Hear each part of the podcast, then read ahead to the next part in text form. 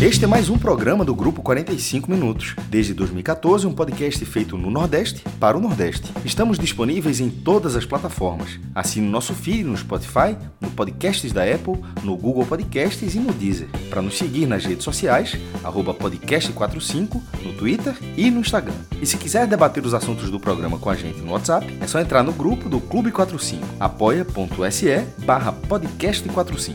Muito obrigado pela escolha e pela confiança.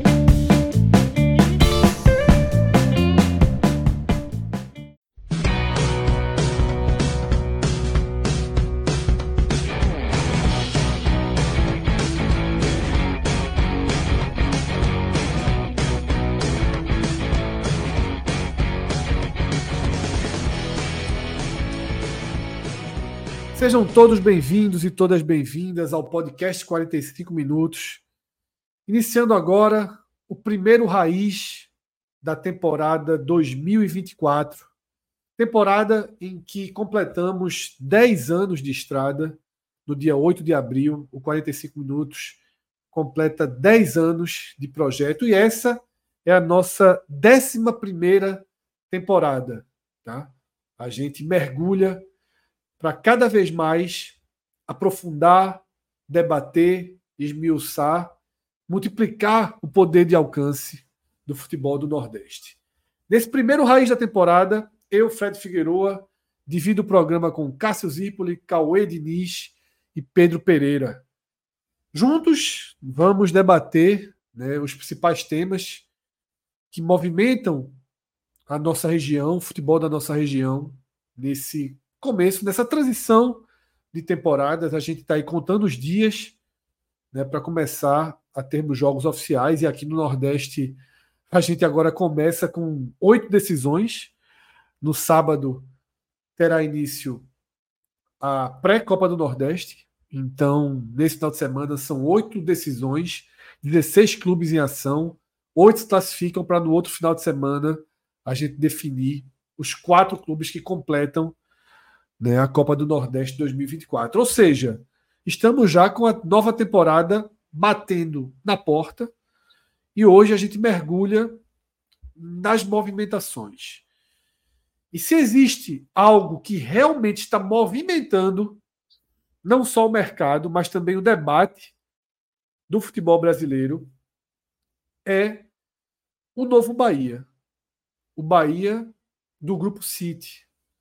O Bahia, que tem um destaque, um jovem jogador, nem tão jovem jogador, Cauli, que chegou em 2023 com um aporte de 13 milhões para comprar os direitos federativos do jogador.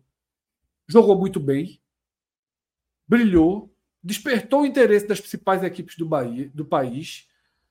O Palmeiras entrou na jogada, ofereceu mais do que o dobro do investimento do Bahia e sequer foi ouvido. O Palmeiras bateu numa porta gigantesca.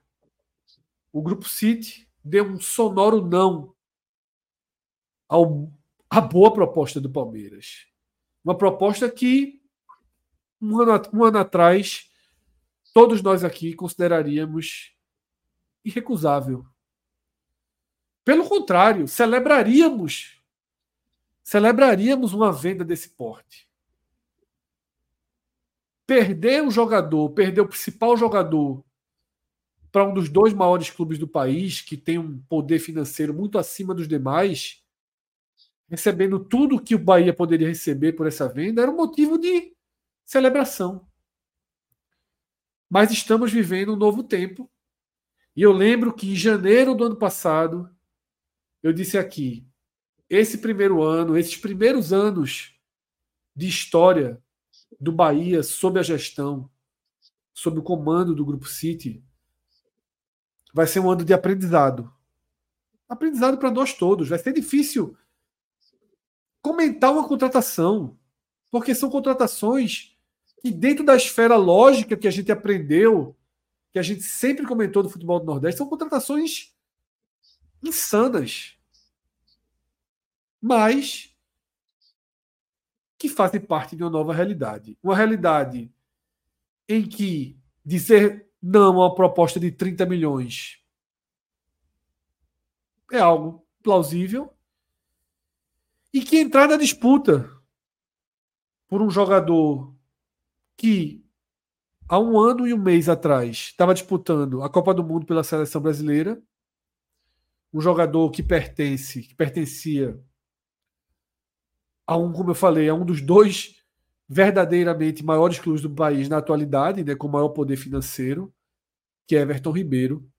E o Bahia entrou na parada e, de acordo com todas as informações, já tem um acerto praticamente definido né, com o meia, o meia atacante Everton Ribeiro. Então, assim, o novo Bahia apareceu. E Pedro, hoje eu abri o programa da tarde, nosso programa Mercado, dizendo o seguinte: quando o Grupo City adquiriu Bahia, Cascardoso, você, a gente debateu aqui.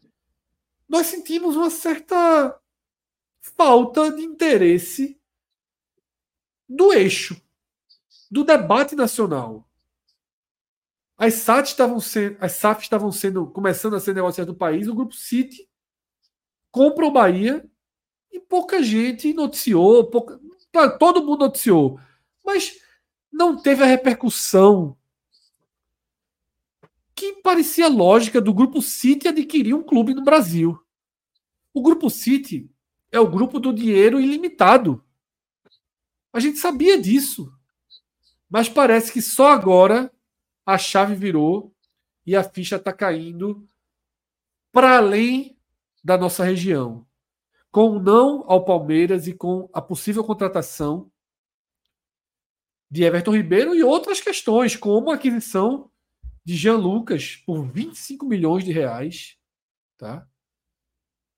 interesse em Ferreirinha e tantas coisas que estão circulando esse poder do Bahia. Pedro, a chave virou e o futuro chegou numa nova realidade. O Bahia nos traz uma nova realidade de poder de mercado para o futebol do Nordeste. Né?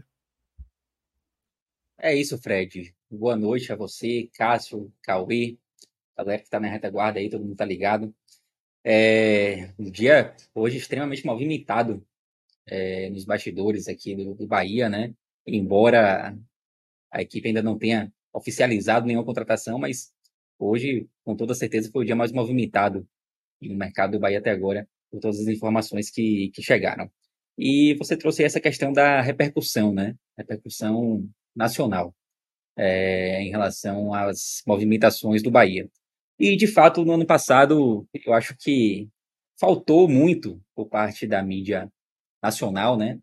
Um, um debate maior a respeito da chegada do Grupo City no Brasil, porque num cenário em que a lei da SAF havia sido aprovada e que você já tinha é, tido ali as, as aquisições do Vasco pela, 77, pela 777 e do Botafogo, o João Textor e também pelo do Cruzeiro por Ronaldo, é, a entrada de um, de um player como o Grupo City, ela deveria ser notícia independentemente do clube que estivesse sendo adquirido. Se o Grupo City estivesse adquirindo um clube do interior de São Paulo, lá, o interior do Paraná, como eles chegaram a, a sondar, isso deveria ser uma pauta nacional, porque a gente está falando do Grupo City, é o maior grupo de investimentos no futebol, o maior MCO né, do, do mercado. E a entrada dele no futebol brasileiro por si só já deveria ser uma notícia muito mais debatida em âmbito nacional do que do que foi, né? Vale, vou até lembrar de um detalhe aqui, no dia que Ferran Soriano veio a Salvador pela primeira vez, Ferran Soriano é tipo é o cara é um ícone assim da gestão esportiva no mundo, né? É um, um dirigente extremamente respeitado e tipo é, foi gestor do Barcelona há muito tempo, um cara que teve importância enorme no, no Barcelona e que hoje é o presidente do, do Grupo City, um cara extremamente famoso. E quando Ferran Soriano chegou aqui em Salvador pela primeira vez, só quem esteve no, no aeroporto foram algumas pessoas da mídia independente que cobrem o Bahia, assim, tipo, nem as, as emissoras locais estavam no aeroporto para entrevistar um cara que foi com Ferran Soriano, que se ele estivesse aqui para dar uma palestra, não fosse nem para adquirir o Bahia, se ele viesse aqui para dar uma palestra, tinha que ter um carinha lá entrevistando ele, assim, pela importância dele é, no mundo da, da, gestão esportiva. mas não tinha ninguém. É, então, de fato, eu acho que é, a repercussão ela demorou a vir. Até porque eu acho que havia também uma impressão da, do pessoal de fora, né, do, do sul e sudeste, de que o Bahia seria o clube satélite, né? Esse termo foi muito utilizado. Seria apenas um clube satélite ali e que não, não teria sucesso esportivo. É, seria apenas um time que cederia jogadores ao Manchester City. Como se isso fosse pouca coisa. Ceder jogadores ao Manchester City. O Bahia nunca teve um jogador que saiu do Bahia direto para um time do tamanho do, do City. É, e a, talvez por isso a repercussão não tenha sido tão grande no ano passado. É, o nível de, das aquisições que o Bahia fez no ano passado também, embora o valor financeiro fosse muito elevado, mas os atletas que chegaram, eu falei isso de, de tarde também, é, os atletas que chegaram eram atletas assim que não mudavam tanto a prateleira do Bahia em termos técnicos, né? Cheguei a comentar, inclusive, que eram atletas possíveis de chegarem no Bahia pré-SAF. Não da forma como chegaram, não sendo adquiridos. Mas um Cauli, por exemplo, poderia vir por empréstimo. Conseguiu ali um, uma oportunidade de mercado, trouxe Cauli, Cauli ali de empréstimo da Bulgária e tal. Poderia acontecer. Mesmo poderia ser com Biel, com, com Chaves e com tantos outros. Os jogadores poderiam vir em outras circunstâncias, né? em outros, outras formas de negócio. Então, em 2023, o Bahia ele mudou de patamar financeiro, ele fez investimentos inimagináveis para o Bahia Associação em aquisição de jogadores, mas não chegou a mudar de patamar técnico, pelo menos de forma não, não tão efetiva assim, né?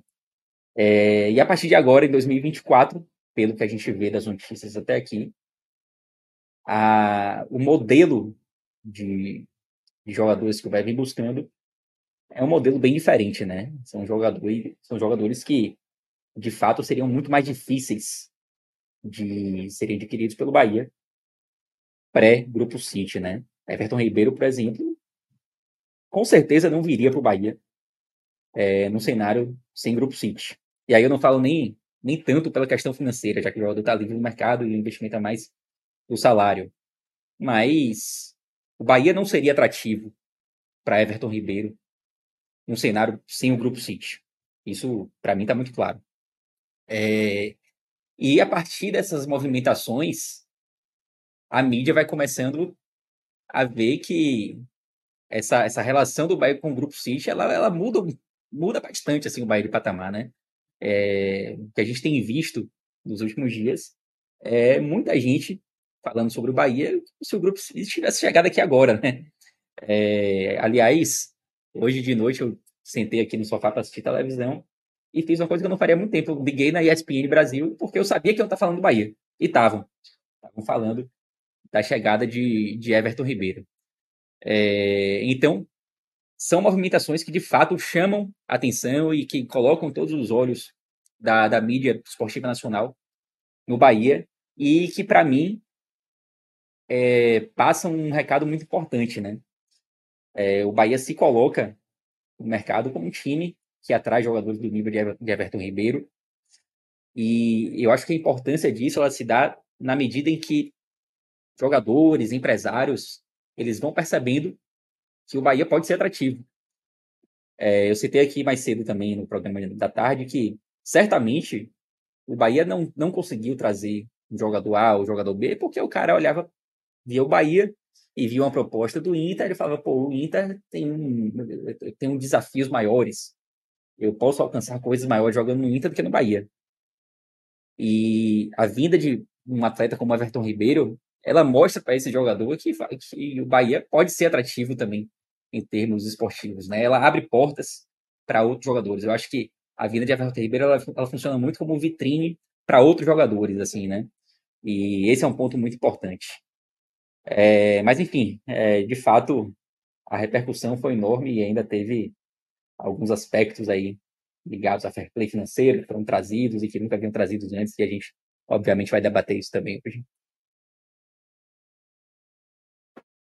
É isso, tá, Pedro? É uma introdução necessária aí ao tema, tá? E eu até aproveito para dizer o seguinte: depois que a gente conversou né, no mercado à tarde, das tuitadas, eu percebi um movimento interessante, que é torcedores, que são os torcedores de outros clubes rivais da região, tá?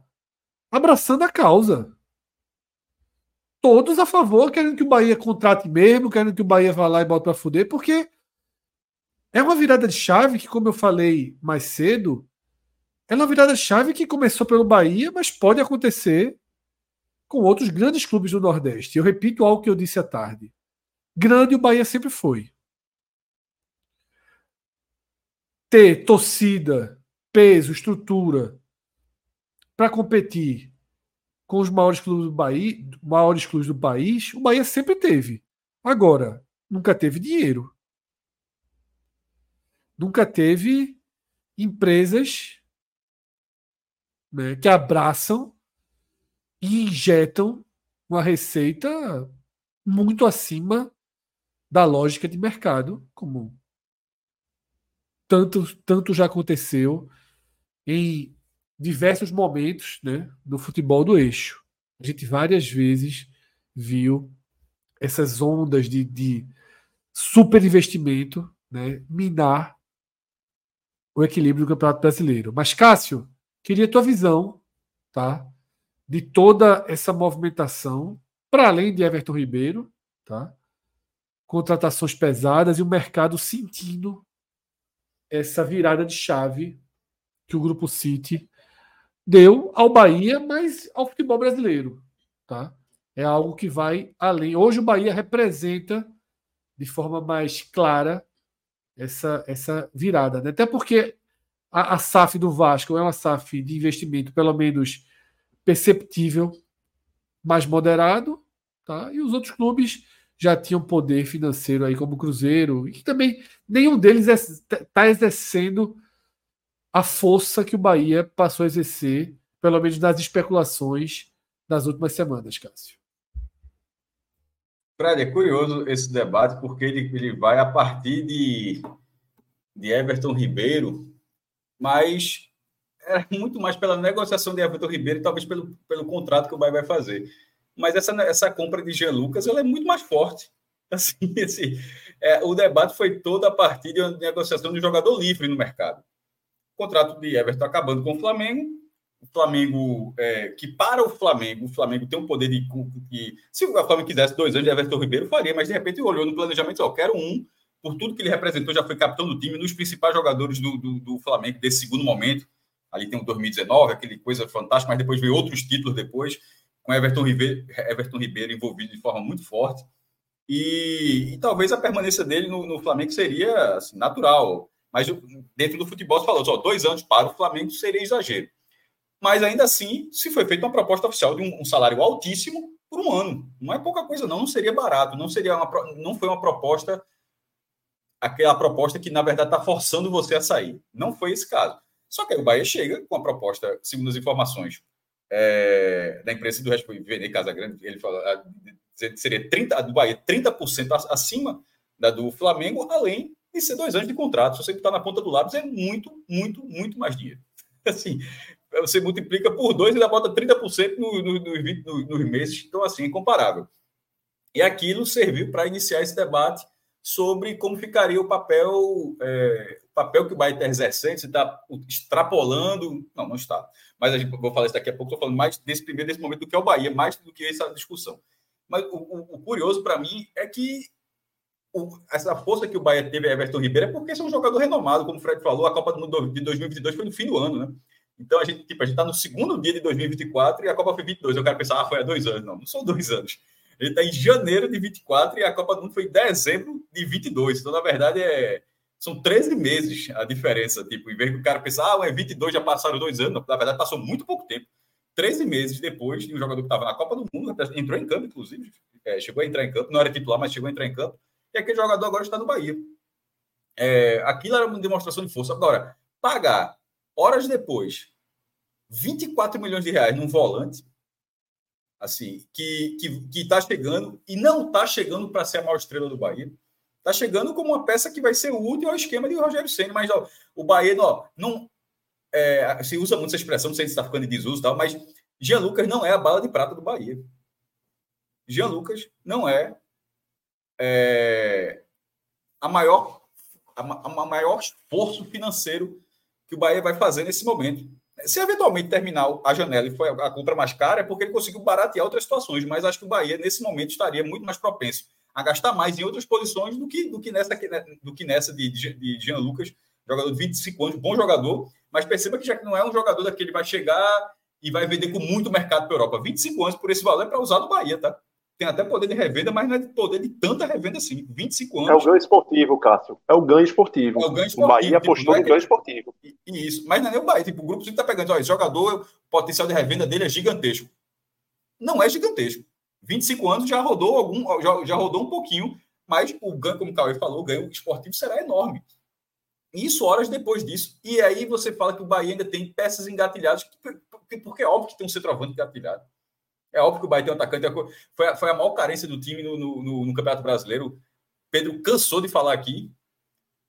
Mingote com, com Everaldo. Faltou, faltou gente para aquela função. É óbvio que vai. Não sei se vai custar 24 milhões, mas é óbvio que o Bahia vai investir forte, porque negligenciou essa função no, no campeonato e que não faça isso nesse momento. E na hora que, que abriu o cofre, porque já aquele valor 320, acho que Emerson Ferreira já voltou um pouco atrás, falou, enfim, mas a verdade é a seguinte: o primeiro ano gastou 120 milhões em contratações, cerca de 100, entre 100 e 120 milhões de contratações, e todo mundo imaginava que esse segundo ano seria muito mais. E a gente até brincou, pô, aqueles aquele 400, 500 milhões em contratações vai voar rapidinho, mas é sempre importante lembrar que aquilo era o mínimo. Aquilo não era o que o Bahia gastaria em 15 anos. Aquilo era já está já tá em 160. aquilo era o mínimo que o Bahia gastaria sob contrato pode gastar mais. Aí é que entra nessa questão do fair play, é, fair play financeiro, que existe em várias ligas, é importante, tá? É uma ferramenta importante. A, ins, a, a, a, inserção dela no debate é que não, pare, não pareceu oportuno. Foi, foi assim, nem um pouco. Mas é uma ferramenta que existe em várias ligas. Não, é jabut, não seria uma jabuticaba, não, tá? Não seria uma jabuticaba. Inclusive, até porque se fosse uma jabuticaba, pô, acho que a expressão seria em português, não seria fair play. Né? A galera teria mudado um pouco aí. Só o financeiro que está em português. É, é, algo que existe nas ligas. Mas não se falou isso quando, quando o Vasco trouxe o Paê. Você nem a condição que o Vasco trouxe o Paê. Ou. Irmão, veja, se, se, existem clubes que devem um bilhão, a gente sempre falou isso aqui, né, Fred? Lembra que a gente falou nesses 10 anos, já que o Fred falou dos 10 anos de podcast? Se o clube deve um bilhão, é porque em muitos anos uma parte virou bola de neve, uma parte devia 50 e 50 virou 200. E aí vai multiplicando, mas outra parte era comprava e não pagava. Porra, não é à toa que existe uma, fase, uma, uma frase clássica de Pedro: me finge que me paga, eu fiz que jogo. E quantos clubes no Brasil a gente cresceu vendo, vendo é, é, elencos milionários que eram, eram a partir de simplesmente a imagem de um clube muito grande, que em tese haveria uma, uma capacidade financeira para pagar aquilo, e no fim não pagava, e virava acordo depois e tal. E os nordestinos deviam muito, tá? Só para deixar bem claro, basicamente quem não deve é o Fortaleza hoje e o Ceará. O Corinthians, Cássio, do ano passado já é um exemplo bem direto disso. Não, mas né? só para dizer coitadinho, não, aqui no Nordeste também, mas são escalas diferentes. Assim, o Bahia, quando entra na sala, estava devendo 300, estava tudo parcelado, tipo, mas não era 300 a revelia, porque tem clube que ainda está revelia. Tem clube que ainda está revelia. Deve, deve, meu irmão, um absurdo ainda está revelia. O Bahia tinha lá 300, mas parcelado. É, é, refinanciamento, dívida trabalhista é, controlada. Ou seja, tava, devia muito, mas não estava indo para o buraco. Veio a pandemia, a pandemia foi um problema, mas foi um problema para todo mundo. Mas até o período pré-pandemia, na verdade, o Bahia estava reduzindo aquele passivo. Ó, tirou 5 milhões, tirou 6 milhões. Ele ia, devia muito, mas ia cortando. Estava conseguindo não só pagar os juros, estava pagando os juros para a dívida aumentar e estava conseguindo amortizar a dívida. E muita gente não estava fazendo isso. Então, então ao, ao longo dos anos, isso sempre foi um problema. Aí, de repente, chega um negócio que a premissa do negócio é: vou quitar suas dívidas, vou, vou reservar dinheiro para estruturar a, a, estrutura que você tem e ainda vou reservar uma parte muito maior para você contratar reforços. Mas, mas esse dinheiro não é produzido pelo Bahia? Claro que não é. Aliás, isso é uma meia verdade, ele é. Ele custou 90% das ações do Bahia. É, esse dinheiro, esse, esse dinheiro em tese fantasioso não é exatamente dessa forma.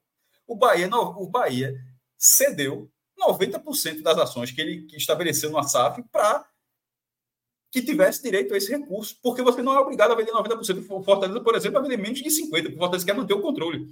O Bahia se sujeitou a perder o controle do futebol para ter essa receita. Que é de 51 para cima você perde o controle. O Fortaleza não vai vender isso. O Flamengo não quer vender isso. O Flamengo quer utilizar a bolsa para fazer capital e continuar tomando dando as cartas. O Bahia, na situação que está, o Cruzeiro também foi assim, o Botafogo foi assim, aliás. É, acho que o único que não foi foi o Vasco. Acho que o Vasco vendeu 70%, se eu não me engano. Isso, e, e é, eu acho que foi 70%. 70, mas obviamente você perdeu o controle, 51 você perdeu, mas só dizer, mas o Cruzeiro, o Botafogo, o Vasco venderam 90. E isso e isso é a contra. A, porra, qual é a contrapartida de você? Você não pode vender 100, só para deixar bem claro, não poderia vender 100, a, regra, a, a lei não permite isso. Mas qual é a contrapartida para você vender tanto de algo que você acabou de criar? Porque essas SAFs são recém-criadas, né? Tipo, você acaba de criar uma sociedade anônima de futebol para gerir o futebol e, e com um, um mês você está cedendo 90% daquilo. A contrapartida é um investimento gigantesco. Agora, aí eu vou agora, eu já estava citando o ponto, cada um falou agora o ponto de Fred, que no começo é isso foi pouco debatido no cenário nacional. E a gente, a gente falava, disse, porra, se tivesse, meu irmão, se tivesse sendo, sido o Santos fechando com o Grupo City, seria assim um negócio, uma semana de debate muito forte, meu irmão. O que vai ser o Santos a partir de agora? O Santos com a marca que tem, com a torcida que tem, com a história que tem, e agora com. com e estava endividado, né? Muito, já tem muitos problemas financeiros, e agora vai ter um capital gigantesco. É, seria mais assim no Bahia, o que parece é que sempre foi na brincadeira, como seria algo menor, vai ser realmente vai ser o Montevideo City Torque. Vai ser. Porque nem todos os clubes do, do Grupo City são clubes grandes. Mas na apresentação do Bahia, sendo conversa fora ou não, foi dito que o Bahia seria o segundo. Assim, eu disse, ó, ele vai ser abaixo do, vai ser abaixo do Manchester City, natural, beleza, é a cabeça. Inclusive, o nome do Grupo City, está muito claro que, que, o Grupo City, com esse nome, ele é liderado pelo Manchester City. Mas, assim, dentro de 12, 13 times, você ser o segundo ou terceiro no máximo, mas ser o segundo, é como se falou, é óbvio que você seria uma potência em algum momento. A primeira temporada, na verdade, foi frustrante, porque o Bahia já foi um dos clubes que mais gastou, e o Vasco também, inclusive, um dos clubes que mais investiu em reforços. É, eu não estou nem falando de pagar a dívida, da, da, de chegar lá, um, um cheque de 100 milhões de depredadores já, já pagou, sei lá, dois terços, assim, de, praticamente zerar a dívida depois. Falando em contratações. O primeiro ano foi frustrante, porque nem tudo é perfeito. Dinheiro não compra tudo. Dinheiro não compra uma teimosia de um treinador que vai ter que jogar daquela forma e o cara vai passar sete meses o negócio dando certo até você estar tá sendo quase rebaixado finalmente, assim, meu irmão, bora dar um passo para trás, bora dar um passo para trás, esquece esse, esquece esse perfil de futebol, da forma como o, City, o grupo City tem que jogar, e vamos jogar de uma forma diferente, mas que seja mais competitiva para salvar o time. Aí salva o time. Aí agora você zera o processo, aí vai lá, vai ter de repente vai ter a pré-temporada do Bahia na Inglaterra, vai ter toda. Aí você pode voltar a zerar o processo. vamos tentar jogar daquela forma que a gente enxerga que seja melhor, mas com um treinador que seja mais capacitado para isso. Aí você vai tentando zerar o processo. Em algum momento esse processo encaixa. Porque o próprio Manchester City não foi campeão inglês no primeiro ano, não. Demorou uns aninhos e agora domina completo. É o tal tricampeão e não é o líder nesse momento, mas se eventualmente for tetracampeão, vai ser algo inédito. Nunca existiu na Inglaterra um cara ganhar o campeonato inglês desde 1890. O máximo até hoje foi tricampeonato. O United ganhou, um time chamado Huddersfield tal já ganhou, o próprio City, acho que tem mais um aí. Tipo, não é todo mundo que consegue o trio, o time está tentando tetra. Demora. Então, o Bahia, nesse primeiro momento, não é, no Bahia talvez não seja o campeão brasileiro de 2024. Mas o Bahia, que há mais de 30 anos não joga Libertadores, de repente, com essa pegada de Everton Ribeiro, com essa contratação de Jean Lucas, com outras negociações, negociações estão chegando, pode finalmente colocar o clube. Ó, ele vai brigar para uma vaga da Libertadores e, caso não alcance, como não alcançou em três casos não alcance, geraria uma decepção grande, porque o sarrafo está subindo para tudo. E a gente já falou aqui outras vezes. Sobe para contratação e para cobrança. A cobrança do Bahia será, cada vez maior, porque ele vai ter, que, vai, ter que, vai ter que dar resultado em algum momento. Tipo, é inaceitável que o Bahia em 24 não pegue nem o G10 do brasileiro de novo. Assim, pô, vai passar 20, 20 anos. Então, mas a gente está do lado do, da, da, forma como a gente analisa aqui, a gente traz essas cobranças já há algum tempo, vai, vai continuar trazendo agora num nível diferente. A gente sempre bate na tecla e diz: ó, cada clube é analisado de uma forma diferente. O, com todo respeito, o Vitória não vai ser, embora jogue a mesma divisão, mas a análise do Vitória é uma análise diferente da do Bahia.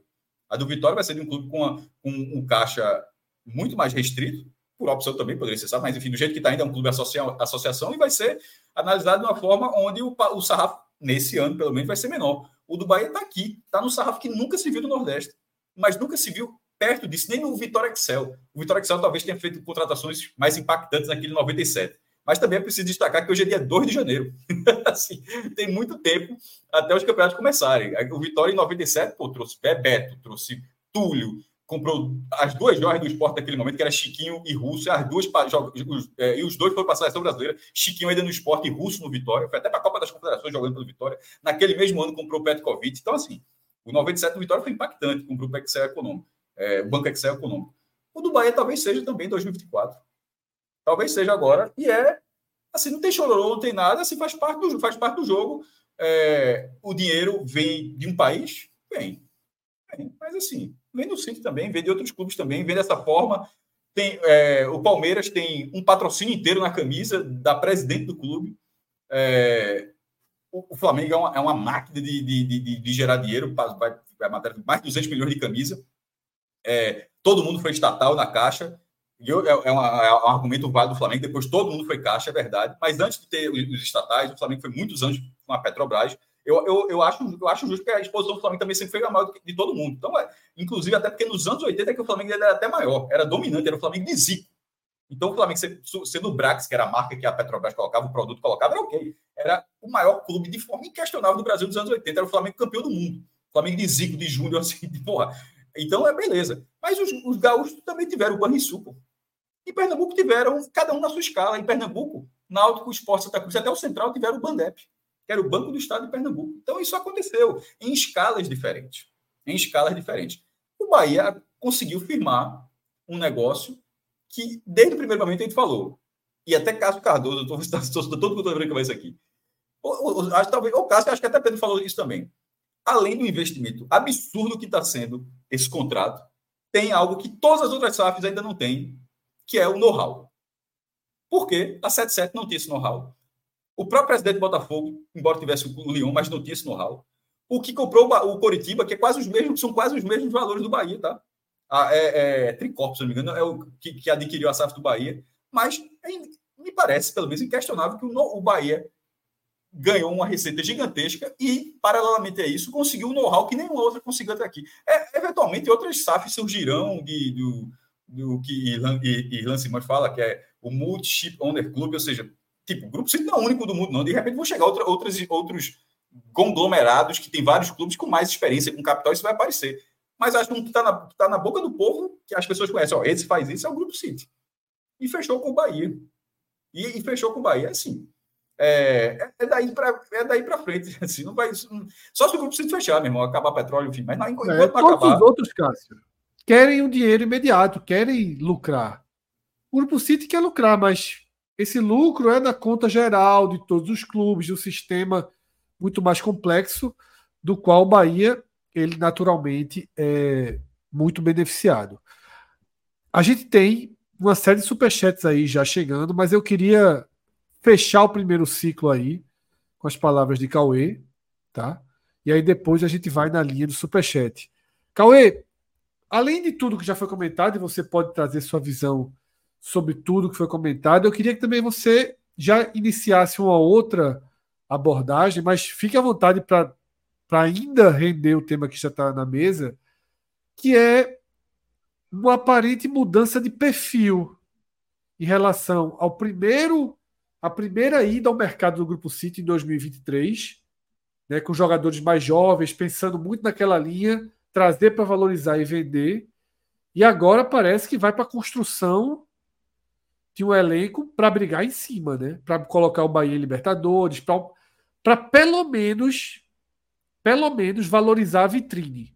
Porque vamos, ainda que a gente pense, ah, o grupo City não está fazendo questão de ser campeão, mas ele precisa valorizar a vitrine. O Bahia não vai jogar nenhuma competição internacional em 2024. Isso precisa mudar para 2025. Só há uma forma de mudar que é com resultado, né, Cauê?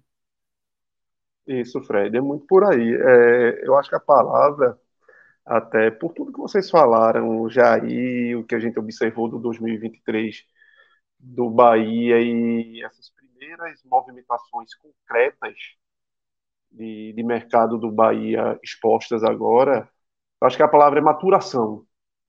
Talvez o Bahia esteja começando a entrar numa fase de maior maturação em seu projeto com o Grupo City e que essa maturação talvez não tenha os resultados objetivos que o torcedor do Bahia queira, é, significando títulos e conquistas maiores, já agora. Mas talvez seja uma maturação para algo muito grandioso de colocar o Bahia no patamar que o torcedor do Bahia quer, deseja e merece em pouco tempo. E essa maturação do projeto vem de um início é, eu acho que é até natural. É, eu conversei, falava sempre com o Pedro no início dos, dos programas e é, logo na virada de, de 22, sobretudo ali em janeiro de 23, quando teve um anúncio, de como estava sendo enxergado e de quais eram os sinais que o, que o grupo vinha dando de o que seria o Bahia para o grupo. Porque o grupo tem, no seu leque de clubes, vários objetivos ali dentro daqueles clubes, daquelas, daquelas agremiações. E o Bahia, lógico, pela sua tradição e pelo que foi dito, aparecia como um, um protagonista entre eles, mas que em todos eles o City, de alguma forma, valoriza muito o conceito de futebol, mas também a, a formatação, a elaboração de conceitos e de novos jogadores de futebol, de fomentar o mercado europeu e suas bases europeias com jogadores sul-americanos ou de mercados periféricos da Europa e de, de outros continentes para o continente europeu, para valorizar, porque por mais que ele tenha o cheque lá em branco para gastar, mas ele também precisa recuperar financeiramente e, e também solidificar o grupo como o país, que talvez seja o grande a grande questão do, do grupo City, é um representa o país, representa um, um conceito que aquele país quer vender também. Então ali no início a grande questão era se o Bahia ia ser apenas um, um, um revelador ou não de talentos, e, e se fosse nesse, nessa pegada, talvez fosse um grande erro do City, e, e, que com os resultados, o mal primeiro quadrimestre de insucessos, de escolhas, de apostas em praticamente um, um perfil de, de atleta ali com pouca rodagem de, de minutagem em campo, muitos deles, de vários jogadores que eram muito é, pisaram na Europa e voltaram alguns deles e não deram certo e precisavam de novas minutagens no Brasil para quem sabe serem revalorizados para voltar ao futebol europeu. E aí o Bahia teve que rebotar talvez isso tudo que ele pensava de início, opa, eu não posso logo no meu primeiro ano criar um grande problema que é cair para a Série B. Não que fosse assim a morte para o projeto, mas é dar talvez um, um, passo atrás desnecessário. E aí o Bahia trouxe um outro perfil de jogador ali, um Vitor Hugo, alguns caras mais cascudos, mas que seriam algo que para mim passageiro. Algo muito assim, na minha convicção até equivocado. E eu acho que agora o City parece que ao fechar esse primeiro ano de muito aprendizado, de muito aprendizado e entender, como foi até falado aqui, que o futebol brasileiro pode ser diferente do futebol europeu, do futebol uruguaio, do futebol belga, dos, de tantos outros futebols que, nos quais eles investem. Isso talvez eles começarem a entender que precisa ter um modo brasileiro de atuar. Precisa ter um modo brasileiro de sobreviver e que talvez ele chegue nessa maturação entendendo que, e que talvez fosse até o, o princípio deles, e que não tivesse dado tempo deles é, já entrarem de cabeça nisso, por ter entrado em janeiro ali, já com outras concorrências no mercado e tal, e que aquele mercado de, de julho, muitas vezes é um mercado complicado, você concorre muito com o mercado europeu, e é um mercado de meio de, de temporada no Brasil, onde muitos jogadores já até concluíram suas, suas partidas quantidade de partidas por outros clubes. Então, era um mercado complicado aquele do, do meio de temporada.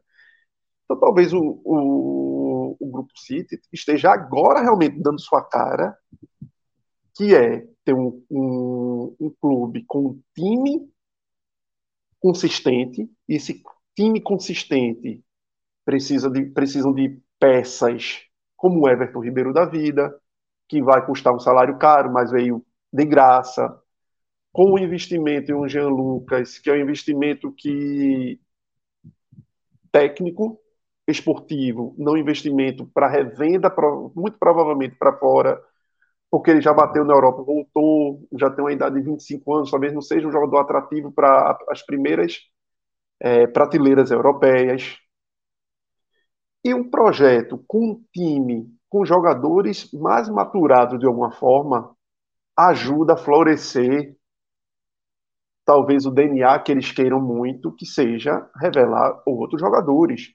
É muito mais fácil dentro de um time organizado, dentro de um time consistente, de um time que está vencendo, você revelar jogadores, você trazer apostas da América do Sul, do Uruguai, da Argentina, do Paraguai, do Chile, enxertar aqui no seu, no seu clube, como também, como foi até falado hoje lá no nosso grupo lá do, do 45, do pessoal que acompanha, é, acho que foi ontem até Serafim, que é torcedor do Bahia, dizendo, pô, mas o, o grupo está investindo não sei quantos campos em Salvador, na Bahia, lógico, e isso iria acontecer, mas isso é um, é um trabalho que vai ter um resultado médio prazo, não vai ser tão curto prazo.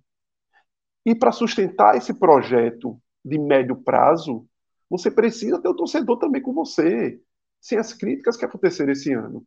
Então, eu venho enxergando que agora talvez o Bahia esteja entrando nesse processo de maturação, pensando no Ferreirinha, que se não é um jogador completamente pronto, mas é um jogador que vai te dar é, uma qualidade ali do lado, um Everton Ribeiro que vai casar demais com o Cauli, um Jean Lucas que vai ser aquele volante que vai ver que o Bahia precisou tanto ter e que aí, lógico, faltam outras posições, faltam outras contratações e que a expectativa é saber se vão continuar essas contratações nesse nível, que eu acredito que várias delas serão, para montar essa equipe mais equilibrada e mais fácil de enxertar esses jovens talentos que futuramente vão, vão se transformar em euros para o Grupo City e para o próprio Bahia, que o Bahia não é, não é apenas um, uma barriga de aluguel.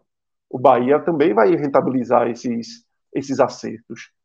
Então, é o momento do Bahia, possivelmente esse ano, a gente vê um Bahia mais consolidado, um Bahia com a cara mais próxima do que o Grupo City pretende dar ao clube. Mas vamos ver aí as próximas contratações, mas pelos que estamos vendo das ventilações e das é, de outros nomes foram citados, Maurício, que já é mais um perfil justamente um cara novo, com muito talento, Maurício do, do Internacional, com muito talento, que ainda tem mercado para começar no futebol europeu, então você vê que a movimentação do Bahia é uma movimentação que com muito olhar. Um jogador para definir sua vida, como o Everton Ribeiro, um jogador para resolver dentro de campo setores que precisavam e também enxergando em jovens talentos para que esses jovens talentos deem não só energia, como recursos financeiros para retroalimentar essa SAF. É isso, tá? Primeiras impressões e primeiras palavras ditas, tá? Eu queria fazer um giro agora de superchat, tá? Pedro, vamos dividir em dois blocos esse primeiro giro. Tem um bloco inicial que são pessoas saudando os 10 anos de 45 minutos, tá? Como o Júnior Souza, tá? Que deixa um superchat aqui pesado pra gente. Grande abraço, Júnior. Obrigado pela atenção com o nosso projeto. Tá? E Júnior resgata uma frase clássica aqui do 45 Minutos, que é justamente um projeto que começou lá atrás. Esse lá atrás, tá, o lá está ficando bem cheio de ar, né? Lá atrás, porque esse lá atrás agora são 10 anos, tá? E aí, Júnior segue, parabéns pelos 10 anos, companheiros. Acompanho desde a entrevista com o Eduardo Batista em 2014, que eu acho que foi o segundo programa tá? Segundo ou terceiro programa. Muito obrigado por todo o conteúdo criado e pela companhia de vocês todos esses anos. Vida longa ao Pod. Júnior, a gente é que agradece, tá? A companhia e a atenção ao nosso projeto ao longo desses 10 anos. É, pô, é claro que a gente fica super feliz quando a gente está fazendo aqui o primeiro programa do ano e tem mais de duas mil, tem mais de 1.200 pessoas assistindo simultaneamente. Tá? Mais de 1.200 aparelhos conectados simultaneamente aqui na nossa live. Isso nos deixa muito felizes, tá? porque são novas pessoas chegando, são pessoas que não conheciam o nosso trabalho, que vão né, recebendo, entrando e formando um grande um grande grupo, tá? Que acompanha mais de perto o futebol da nossa região. Mas a gente também fica na largada, Fred assim, eu, porra, é a maior largada que a gente já teve. Só pra... É, na temporada, sem dúvida. Né? Veja, a primeira live do ano, a gente está fazendo um número que ele costuma ser um. um no nosso, a gente sempre fala aqui no nosso sarrafo, né? Que vai sempre aumentando um pouquinho, pouquinho, mas que esse número era uma, em alta temporada. Assim, tá ali, pegou, entrou.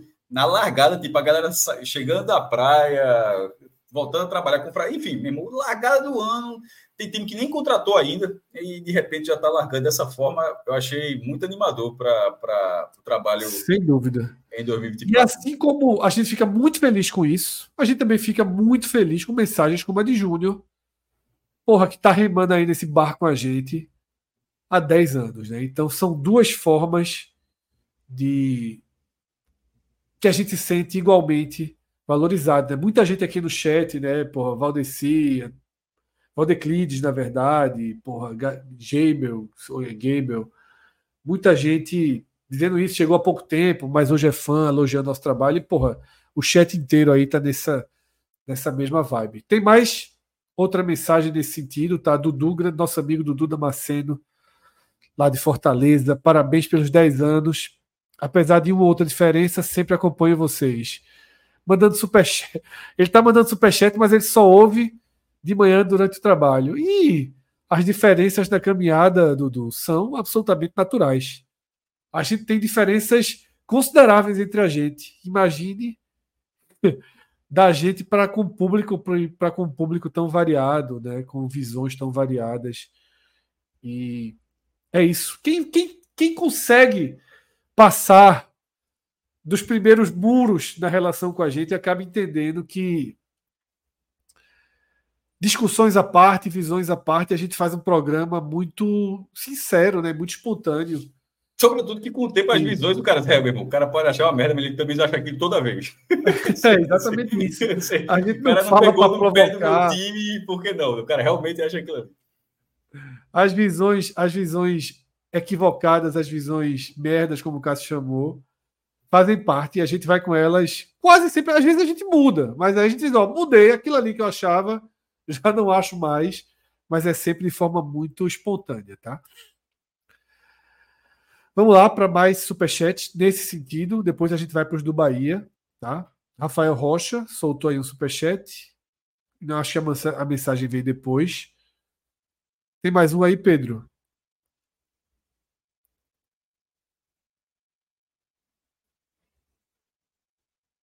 Celso Shigami, né, que foi apresentador ou ainda é apresentador, Cássio?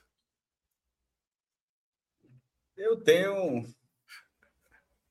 Eu quero que o pessoal diz hoje. Não vou falar minha opinião, mas saibam que eu tenho uma opinião. CEO, CEO, CEO. O pessoal diz isso, né? CEO, CEO do grupo. Virou CEO, Não, homem é, de negócio. Aí, aí é bastante tempo. É, o homem agora é terno e gravata, pasta preta. Mas é, é, Celso diz o seguinte: o orgulho é do tamanho da responsabilidade. Emocionado de verdade com essa largada. Tá? É isso. Emerson Penha fez assim: ó, é, Celso Shigami vai para o canhão em breve. Veja só.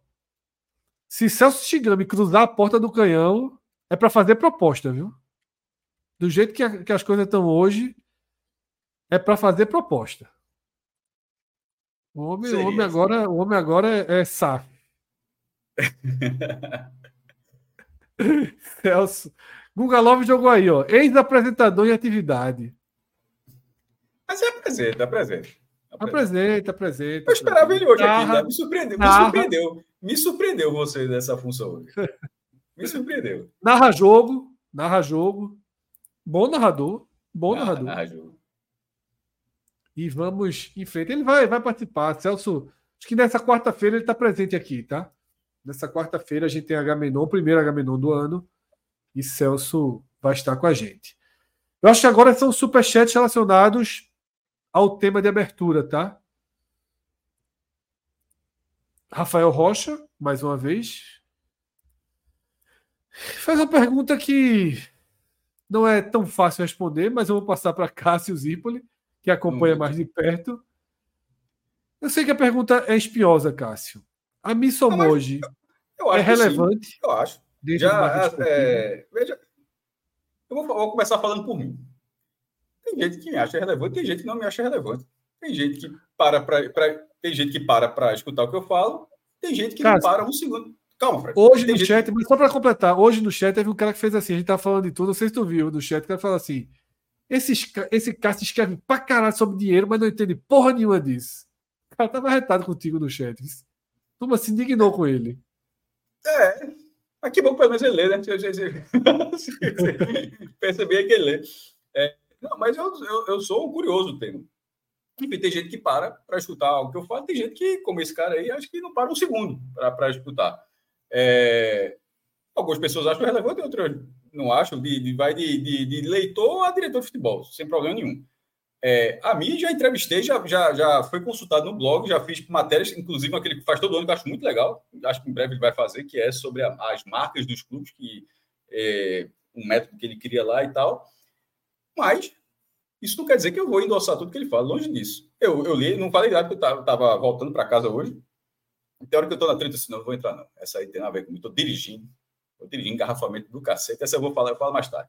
Eu acho que eu discordo frontalmente do que ele disse. Eu vi ele, ele justificar N vezes para vários torcedores, para muita gente que o questionou, e eu não concordei com nenhuma justificativa. Eu, eu embora ele fale que, que, que dizia isso há muito tempo, é, mas não sei se dessa forma como foi colocado. Eu, eu, eu acho que, inclusive, se ele tivesse falado, repetindo, se ele tivesse falado de noite, mas ele falou numa negociação de jogador livre.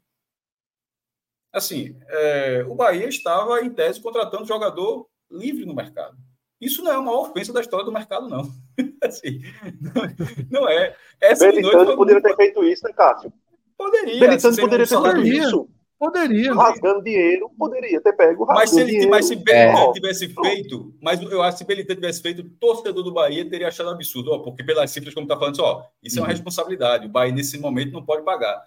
Mas, nessa de, de Everton Ribeiro, a, da forma que a gente está vendo aqui, aí é que eu acho que foi o de Ami, em nenhum momento eu achei que fosse, da forma como os valores que estão sendo tratados naturalmente, em nenhum momento eu achei, isso não dá para pagar. Em nenhum momento. Passou disso, isso aí o Bahia não dá para pagar. É só, isso aí dá para pagar. Agora, é, são dois anos de contrato, são 24 meses, mas o Bahia tem condições. Rodriguinho, quando estava ainda no momento pré-SAF, não pagou o Rodriguinho? Naquele momento, era 600, 700 mil reais para Rodriguinho, sem, com Bahia pré-SAF, pagou o salário do cara, e ali era muito puxado. E o Bahia foi subir esse sarrafo. Naquele momento era um salário muito alto. Com o Bahia, nesse momento, o Rodriguinho, proporcionalmente, é um salário muito mais difícil de pagar do que o de Everton Ribeiro hoje o Bahia, a associação, pagar o que pagava para Rodriguinho, vendo de fora. E como o, o, o, leitor falou mais tarde, não entendo porra nenhuma, tudo que eu leio, eu estou falando a partir dos relatórios que eu vi, seguindo a lógica dele, eu vou concordar com ele. Eu não entendo nada, mas dentro do, do, do que eu tive acesso de informação, pagar Rodriguinho era algo muito mais difícil do que pagar Everton Ribeiro agora. Proporcionalmente falando. Concordo, cara. A gente conversou sobre isso. Eu e Pedro conversou sobre isso à tarde. E era, a partir desse ponto que o Caio falou, em outras, em, sem, o, sem o Manchester City, Belitani podia fazer Isso. uma operação financeira dura, difícil, arriscadíssima e trazer Everton Ribeiro. Como o futebol do Nordeste, o Bahia e o Esporte, sobretudo, já fizeram outras vezes. ofereceu oficialmente, oficialmente, isso é em 2014, o Esporte ofereceu 700 mil reais por mês a Riquelme. Não é o Riquelme que está chegando, é Riquelme e Juan Roman Riquelme. Riquelme do Boca Juniors e tanto é que tem até uma galera lembrou que, como o esporte anunciou o Riquelme, finalmente o projeto de Riquelme andou, né? A galera foi. 2014, se você colocar, deixa eu até colocar aqui, Bíblia, é, aqui, calculadora, Banco, banco Central. jogo rapidinho aqui. Porque para. É, o que seria 700 mil reais? Pronto, aqui, eu colocar IPCA. Hoje, né? Hoje. É, é isso, exatamente. 2014 mais ou menos ali maio, meio do ano, e agora, é, vamos ver, 700 mil. Isso daria hoje, opa, 1 milhão e 200 mil reais. Pronto. É, se você colocar, corrigir o valor que o esporte ofereceu em 2014, seria um absurdo. Aí o esporte é, não veio, não veio, o Ricardo veio o Diego Souza, que veio muito caro, mas não veio, sei lá, o mercado foi metade desse valor. Mas seria um absurdo, mas o esporte pagaria naquele momento. Tinha o dinheiro da, da Globo, da Luva e tal. Esse, e, e, assim como, repito, assim como o Bahia pagou Rodriguinho. E como, você, como vocês dois falaram aí, um Belintani fazer um esforço muito grande poderia colocar. Só que nesse caso a diferença é, não foi só o Rodriguinho. Então comprou um jogador e no mesmo dia já anunciou outro, que vai ser muito caro, vai anunciar outros e tal. Exatamente. E tem outra diferença, Cássio. Se Everton Ribeiro não render, vida que segue. E não vai virar um, viraria um problema. É, antigamente, se você traz o Everton Ribeiro e ele não rende, meu amigo, assim, você inviabilizou o clube. O clube. Hoje o Bahia pode pagar, sei lá, 1 milhão, 800 mil, sei lá quanto vai ser Everton Ribeiro. E ele ser reserva. Pode acontecer. É uma merda. Mas. Já, outra coisa que a gente já falou aqui, Fred. Em algum momento, talvez, os 20 clubes da Série A sejam SAF. Sim. Quatro SAF. Repetir, é vez que a gente tem que ser repetitivo. Quatro SAFs, se isso acontecer, quatro SAFs serão rebaixados. Não vai dizer que o modelo deu certo, dizer quatro SAFs serão rebaixados. Se 20 ficarem na Série B, quatro vão subir, 12 vão ficar e quatro vão para a Série C. A SAF não é, não é sinônimo de dar certo. Agora, neste momento, as SAFs dos grandes clubes, porque tem clubes pequenos fazendo SAF também, mas as SAFs dos grandes clubes, dos clubes, quando eu estou falando grande, estou falando daqueles realmente populares, que toda vez que faz uma pesquisa torcida, ele aparece lá 1%, 2%, que dentro do Brasil é tipo mais de 2 milhões, 3 milhões de torcedores, é uma escala muito grande, desse tipo, desse perfil de clube, todas essas SAFs têm dinheiro. Assim, o Bahia não inventou a roda, não, pô. Assim, é... o, Vasco, ano passado, contratou mais do que o Bahia, pô. O, o, o Vasco gastou, gastou tanto. Outra coisa, não é muito mais. Embora, embora o Santos acabou de ganhar 25 milhões, para ser justo. Né? E se vender Marco Leonardo também vai ter o um dinheiro. Mas o Santos, da forma como estava e da forma como caiu, a quantidade de gente que o Santos está contratando para mim chama mais atenção do que o Bahia contratar Everton Ribeiro. Tipo, um, um mês depois de ser rebaixado, o que o Santos está contratando de gente assim, para mim, mesmo ah, vai ter a cota do Paulista que é milionária, é, novas. E eu até falei aqui, o Fred deve lembrar que eu disse: Ó, oh, meu irmão, o Santos está no estado de São Paulo, no estado de São Paulo, sendo o Santos o que é, não vai ficar quebrado, não, não vai faltar parceiro, não. Mas eu só não achava que seria tão rápido. E assim, em um mês, o Santos está contratando jogadores que não nenhum deles é barato. Gil, Juliano, aí Otero, a, a Guilherme. Assim, não para de chegar gente, não para de chegar ninguém com salário barato. Isso tudo chama muito mais atenção do que o Bahia sendo SAF do Grupo City, a não ser Everton Ribeiro. Tipo, muito mais. Eu estou tentando traçar as proporções e por isso eu discordo que a, do, que a Missomog. É Somog, tá? É, eu vi se Somog, mas eu já vi uma vez falando. É, acho que a pronúncia Somog. é Somog. É, eu, eu, discordo, eu discordo do que ele falou. Mesmo que seja algo que ele, que ele fale há muito tempo, mas, e mesmo que ele tenha falado de outros clubes, mas nesse momento foi a partir de uma movimentação que nem concretizada foi. Tipo, não houve nenhum anúncio. Não e o jogador livre, como você falou, Cássio. O jogador, é um jogador livre, livre. Vai, vai, pagar luvas para o jogador, certamente, que é o dele. Mas não é a mesma coisa de, de uma, não é uma multa rescisória. Não é 25 milhões que está pagando para o Santos de, de é, 24 milhões está pagando para o Santos de Jean Lucas. É diferente. É, é, é diferente. Então, é, a, a, o fair play ele pode entrar no debate, mas da forma como foi, pareceu na hora que se fala toda vez do Z3. Não, essa Z3 não será debatido. Vou dar um spoiler. Não será debatido em 2020. Me surpreenderá muito, porque o Santos está na Série B. O, o Z3, inclusive, nos últimos anos, nos últimos seis anos, ele só foi debatido uma vez. A coincidência é gigantesca que tenha sido justamente no único ano em que os 12 do saudoso G12 estiveram na primeira divisão. Esse foi o único ano que se falou do Z3. Nos outros anos, quando tinha Cruzeiro, tinha Vasco, tinha Grêmio, agora tem os, em, em, todos os outros, essa pauta não existe. Essa pauta só vai, essa pauta só está todo mundo lá em cima. Aí tem que diminuir a quantidade que sobe, ou então a, a, a quantidade que cai. É, é, é, isso que de vez em quando, mesmo que seja com toda a boa intenção do mundo, ao mesmo tempo, com o tempo você cansa das boas intenções. Com, com o tempo você já perde um pouquinho. Eu entendo, eu entendo quem reclamou muito. Quem perdeu, quem perdeu a cabeça, aí perdeu a cabeça, aí, eu, aí é muito chato que quando é comigo é a mesma coisa também. É, eu, é, aquele vídeo que eu falei aqui dentro do Flamengo, aí no dia seguinte gerou um bocado de algo que eu sequer falei. De algo que eu sequer falei. Fred, eu tenho uns prints assim que são inacreditáveis. É, meu irmão, é, é assim, é beirando ameaça. Tá ligado? Então, assim, para isso ele tem. É, e se isso aconteceu com a mídia, é, mesmo o cara fica morgado, assim, é, muito chato. Mas para quem foi debater, em alguns casos, não, não teve a resposta suficiente, é do jogo, né? o debate é do jogo. E nesse caso do debate, eu, eu estaria do lado oposto. Eu não concordo com, a, com não concordo mesmo, inclusive, para deixar bem frisando aqui, com a visão que ele trouxe. Porque é, eu, tô, eu cresci com isso acontecendo. E, e o, fair, o fair play ter sido no dia que o Bahia vira rico é foda. É foda. assim, Vamos para mais superchat. No dia que o Bahia virou rico, no dia que o Bahia vira rico, no dia que o Bahia vira rico, aí, aí, aí, aí, mesmo que tenha sido, repito, uma grande coincidência, mas nem todo mundo vai entender como grande coincidência. Aí acho que gera essa, há... essa chateação toda. Ah, se não há um ai, por exemplo, ao cenário do Corinthians, que está aí Muito devendo. mais grave, pô. Como é que o Corinthians pode estar querendo contratar Gabigol? Como, Isso, com o. É que o Paulo Silveira que não pagou não dá, ao Argentino Júnior por completo, está devendo parcelas e tu vai adquirir outro jogador, contratar outro jogador, então, meu amigo, você tem que começar primeiro para ver quem está devendo, não quem está contratando pagando. Vamos lá? Quem tá, porque quem está fazendo? O Bahia não está fazendo nada errado. O Fortaleza, pagando por Moisés alguns é, milhões, dezenas, não está fazendo nada errado. Se ele tem a, a, a, condição de pagar. Agora, o Corinthians, que deu um calote no Argentino Júnior, e mesmo assim está indo atrás de novos jogadores, aí está o problema e ninguém fica colocando o dedo. A questão é essa. Perfeito, Cauê. E é isso mesmo, o Santos que não pagou Solteldo usou 3, 4 é. anos, né, que foi citado aqui no chat por Emerson Penha. Né? Fred, né? sempre acontece tu, tu, é, no Campeonato Brasileiro, as negociações, eu estava lembrando agora de uma, que eu falado também lá no grupo é, de Erisson, ah, Erisson seria um bom nome para o esporte, estava no Bota, do Botafogo, foi para São Paulo. Teve no meio da negociação de Erisson para o São Paulo, o São Paulo quis pegar como crédito, o Erisson como crédito, de uma ida de alguns jogadores de São Paulo que nunca foram pagas.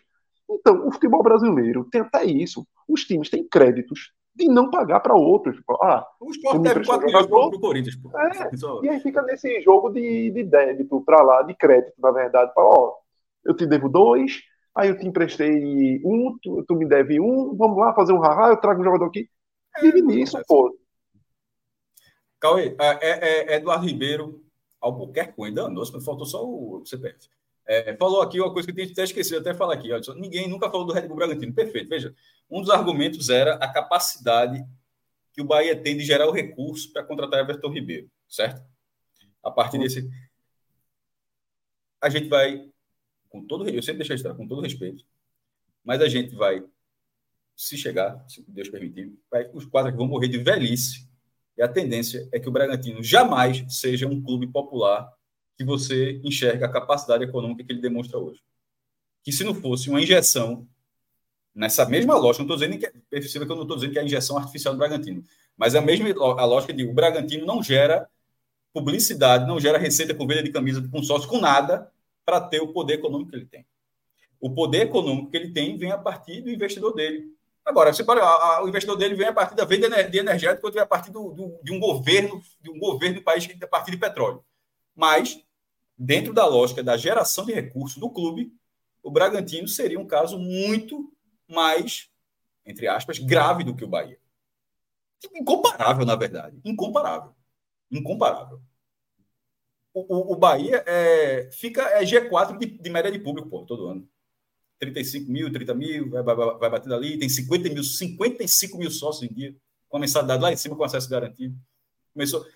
É, tem clubes que geram mais, mais receita? Lógica, logicamente tem. O Brasil é uma potência em relação a isso. É, o Atlético Paranaense, mesmo tendo uma torcida menor, até pela questão do, do, da renda per capita, é, de Curitiba, do, do, torcedor Atlético Paranaense, do perfil de torcedor, é um clube que, da quantidade de premiação que o Atlético consegue todo ano, geralmente é um clube que tem uma, uma receita maior.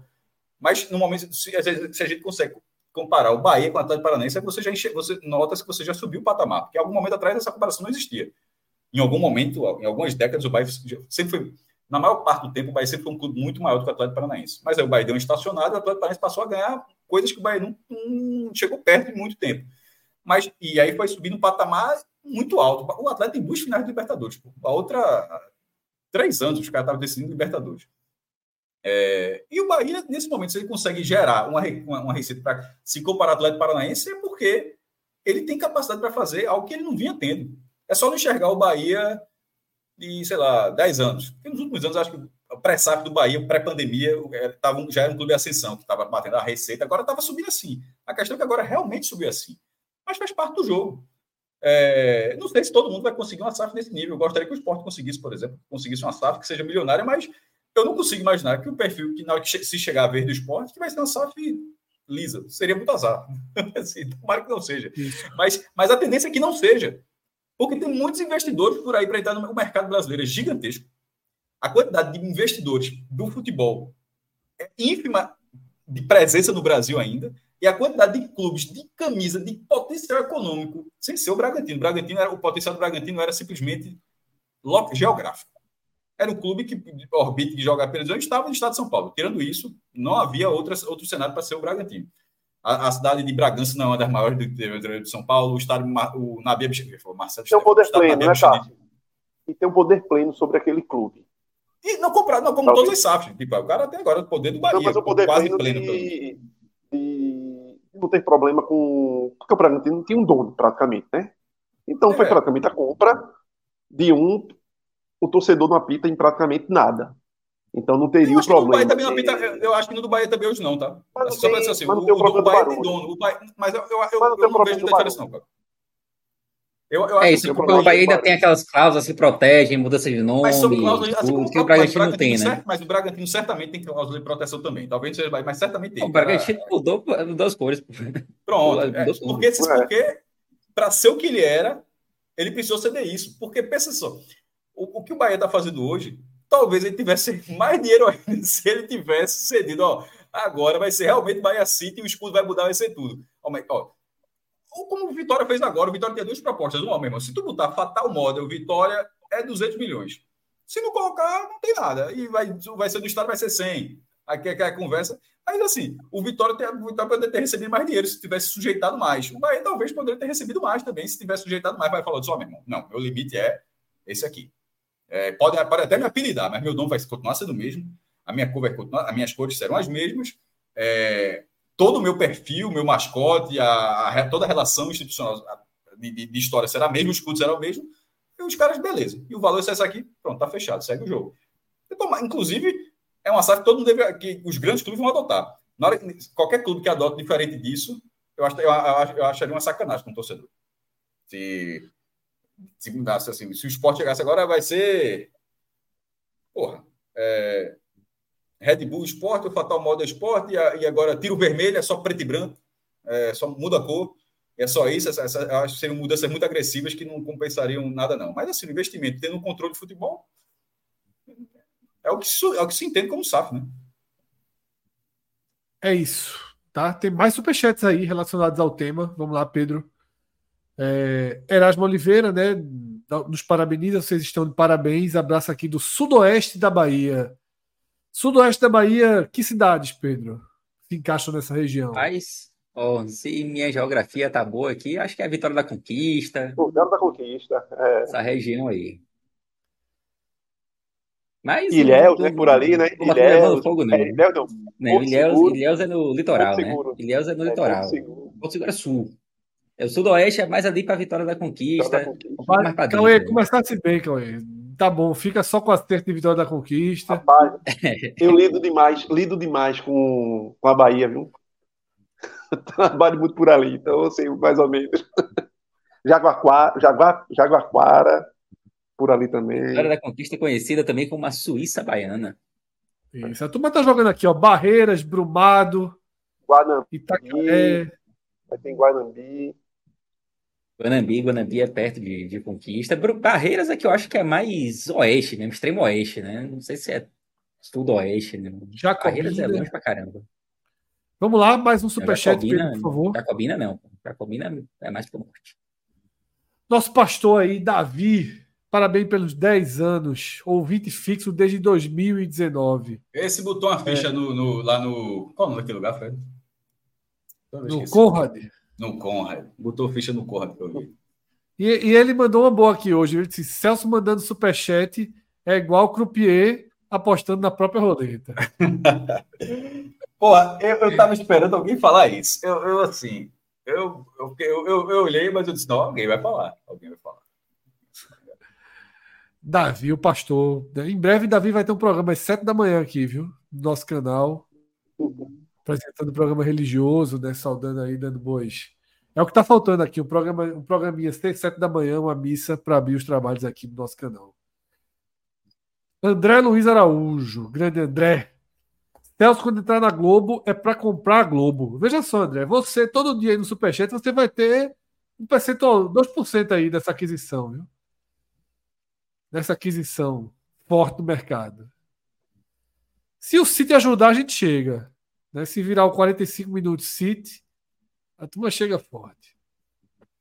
Aqui muda até Valeu, né? André, abraço, meu irmão. Bons plantões aí. Lucas Salba. Lucas Alba, desculpa, Lucas Alba. É, fair play financeiro não é para só pode contratar se puder pagar. Os maiores prejudicados seriam Corinthians, Santos, Fluminense, Inter, Atlético Mineiro. A gente já falou um pouco disso, né? Tá certo, Lucas.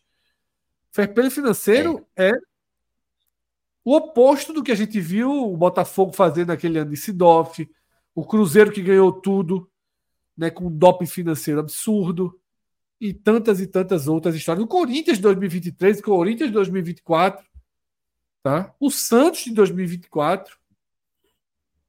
Os, os casos estão aí. O próprio, o próprio Flamengo, nos anos 90, teve, é, teve um ataque, ele ficou devendo muito, né?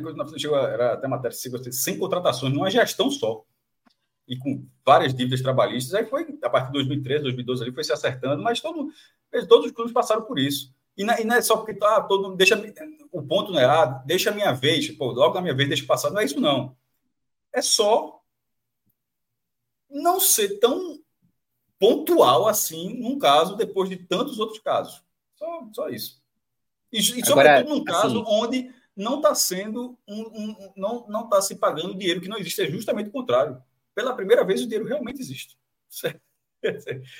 Nós é, sabe qual vai ser o assim, discurso, Cássio, ainda? Tipo, o Flamengo, porque o Flamengo vai gastar, como o Flamengo sempre gasta no mercado, porque trabalhou porque tem. alguns tem anos para isso, porque tem. Exato. Aí a discussão vai ser: ó, mas o Flamengo pode pagar 20, 30, pode porque o Flamengo já gastava. Não, mas a, a, a, desculpa vai ser que, ah, mas o Flamengo já gastava 20, 30. Não é um, um dinheiro novo. O Bahia não pode. Porque o Bahia gastava um, como é que pode gastar 30? Então a turma ainda vai dizer isso. Porque se for dizer, ah, porque o Bahia botou 30, e o, Flamengo botar 40. Cadê? Vai ser o mesmo discurso? Assim, não vai. O que é, que é questão pontual?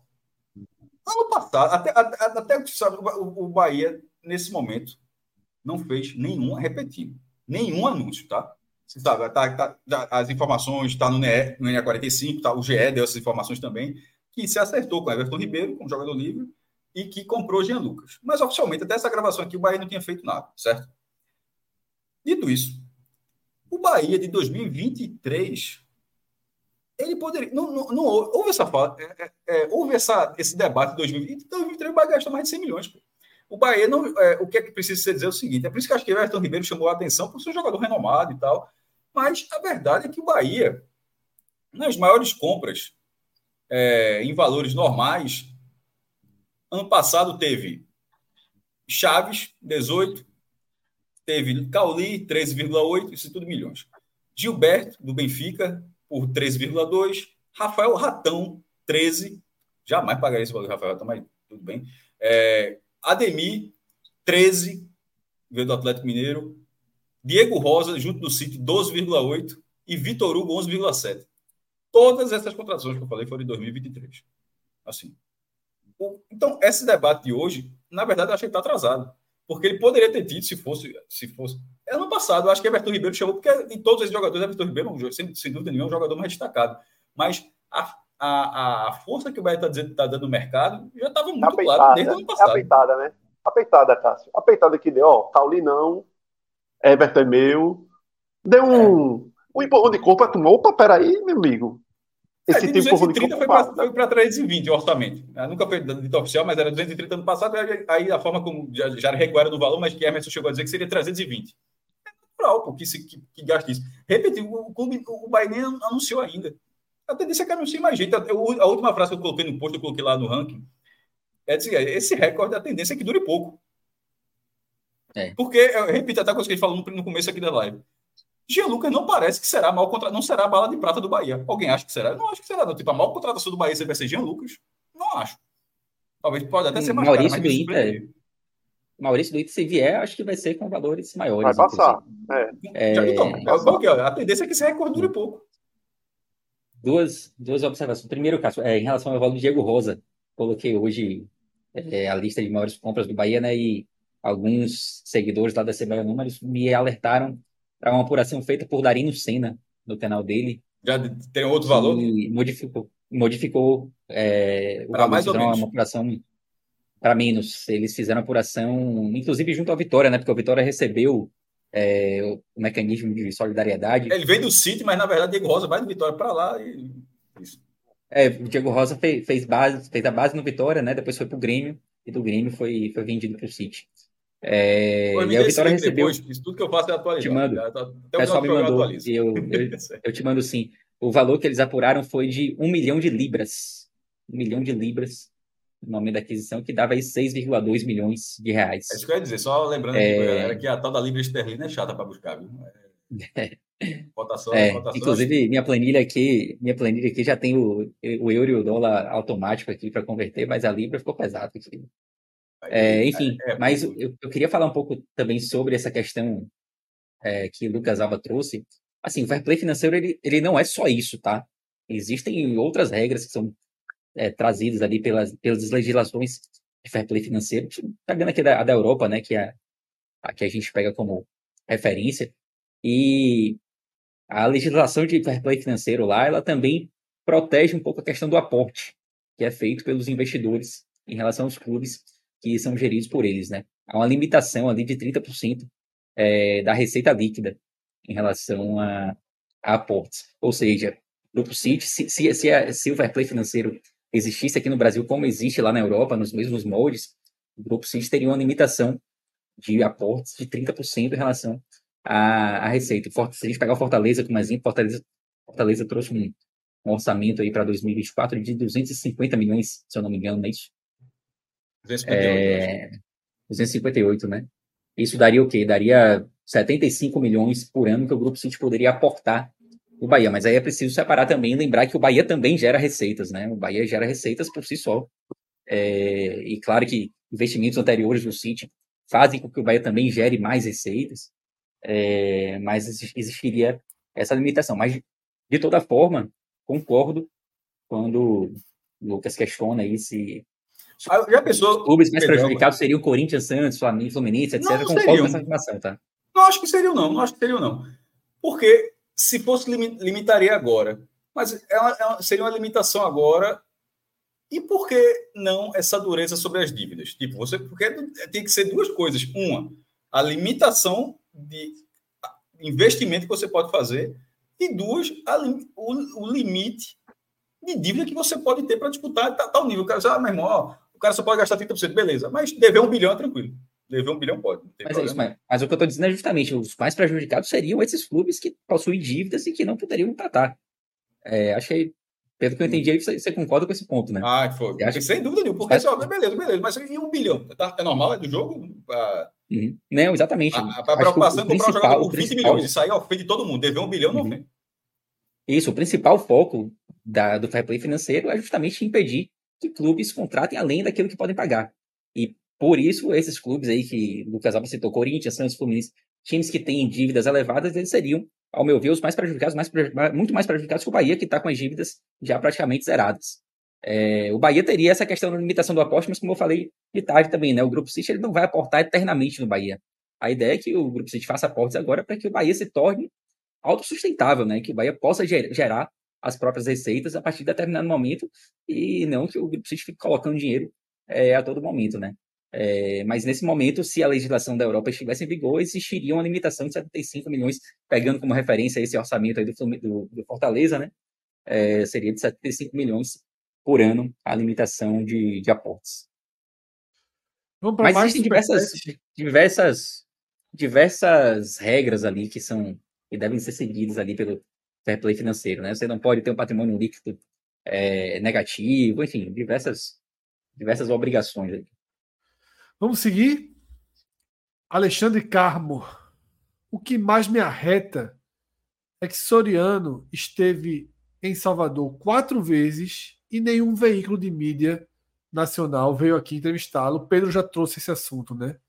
Soriano passou batido. É. E é um Teve pouco do que a gente trouxe na abertura, né? É. Se Soriano vai ah. quatro vezes a Santos negociar com Santos, pelo amor de Deus, tinha entrado no Bem Amigos ao vivo, tinha participado de redação Sport TV, deixaram, deixaram como algo pitoresco, como algo menor.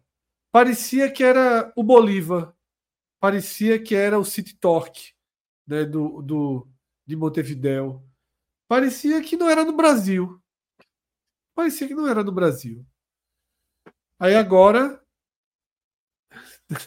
Agora acordaram para uma realidade que poderia ter sido preparada, né? causaria menos surpresas apesar do ano muito negativo dentro de campo que o Bahia teve. E que, deixa, e que o ano muito negativo do Bahia consolidou esse, essa visão da mídia do eixo de deixar em segundo plano.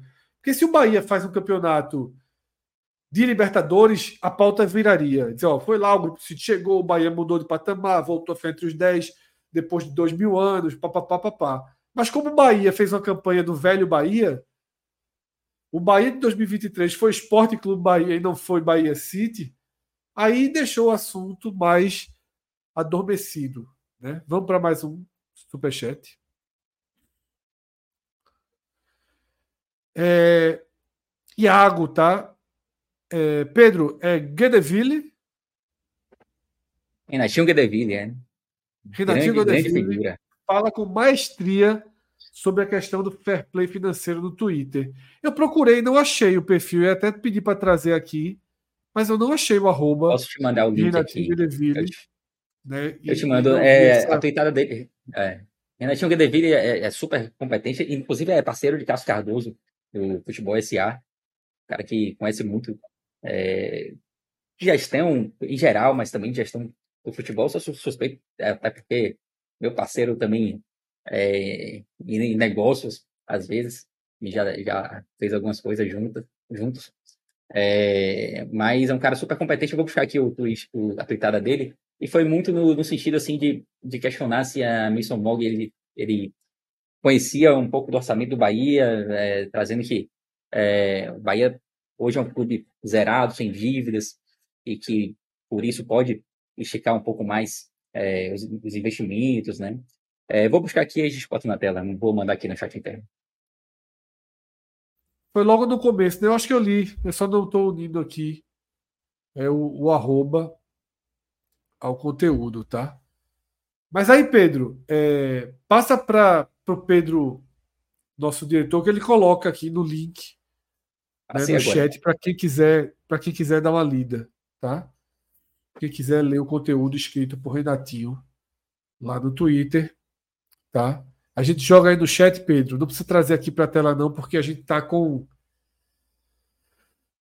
a carruagem precisando seguir aqui de conteúdos, então a gente coloca como como um conteúdo extra aí no super no, no chat. Quem quiser clicar, quem quiser dar uma lida aí no que escreveu o, o Renatinho Guedeville. Vamos para mais um superchat. João Paulo da Cunha Novaes. Grande abraço, João Paulo. Obrigado pelo, pelo apoio, tá? O quase rebaixamento forçou o ajuste da rota, forçou o ajuste de rota ao Santoro. Parabéns pelo canal de alto nível. Pergunta, tá? Há movimento dos times de Pernambuco rumo a SAF, Cássio?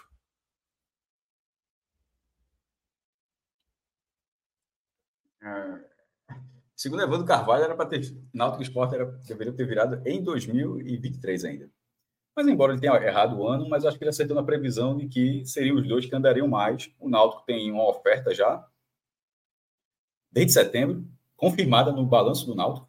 Como assim um balanço? O balanço não sai até, no, até abril só? Porque o balanço do Náutico de 2022. O Náutico divulgou tão atrasado o balanço de 22 que ainda deu para adicionar algumas informações sobre 23.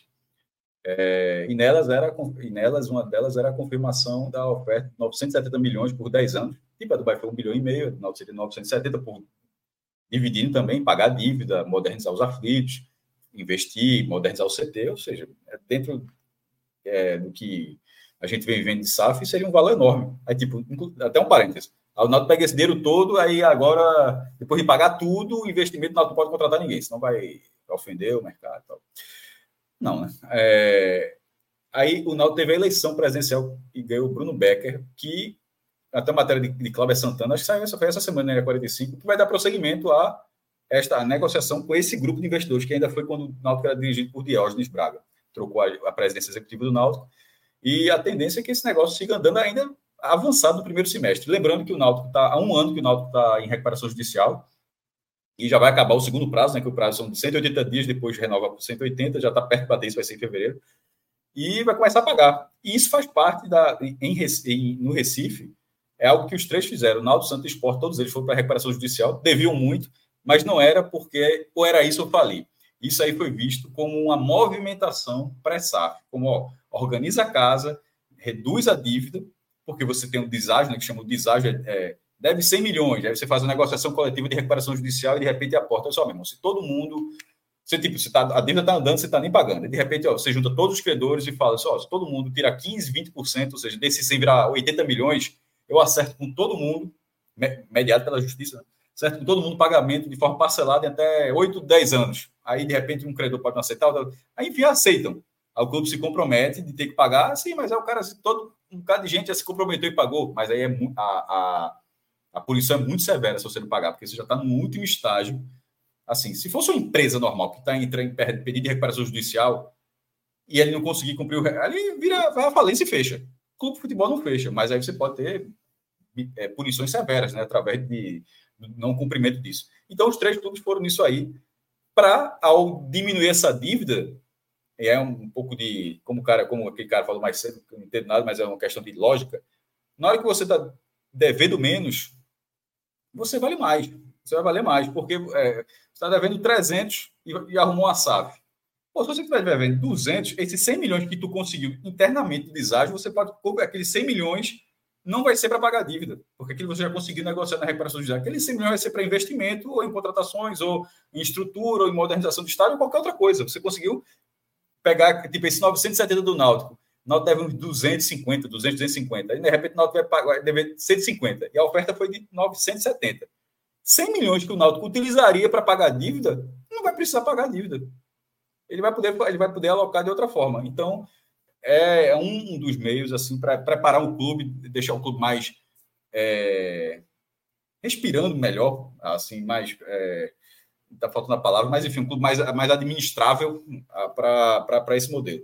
Já o esporte, que eu acredito que esteja na mesma linha, só que com a diferença que o esporte tá, vai pelo silêncio. Assim, não, não vazou um grupo investidor, ah, conversei com isso, com aquilo, ah, o esporte mandou comitiva para a Arábia, você fica sempre pensando um bocado de coisa. Mas assim, enquanto o Náutico chegou a ser vazado, porque essa confirmação que eu falei foi justamente confirmando a notícia que foi apurada. Só descobriu que teve um grupo e tal, e de repente o Náutico, o Náutico confirmou. No esporte ainda não teve esse vazamento. Nem o esporte confirmando e nem uma, uma apuração é, da imprensa, uma, a gente faz parte da imprensa, para em relação ao esporte. E no caso do Santa, que é o mais grave de todos, porque como nesse momento não está no Campeonato Brasileiro, seria uma SAF para continuar assim, existindo dessa forma minimamente competitiva. Seria um pouco da SAF do Cruzeiro.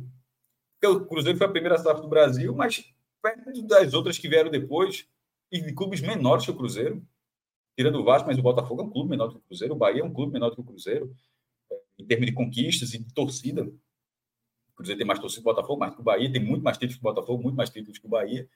E o valor da SAF do Cruzeiro foi muito menor que devia muito mais. Lembra que eu acabei de falar aqui da recuperação judicial? Era, a, a, a bomba era tentar pagar a dívida para depois, se pagar a dívida, começar a colocar. Pra, a, o Santa é um pouco disso, e sobretudo porque o Santa não está conseguindo. O Cruzeiro estava na baixa, né? Estava na Série B.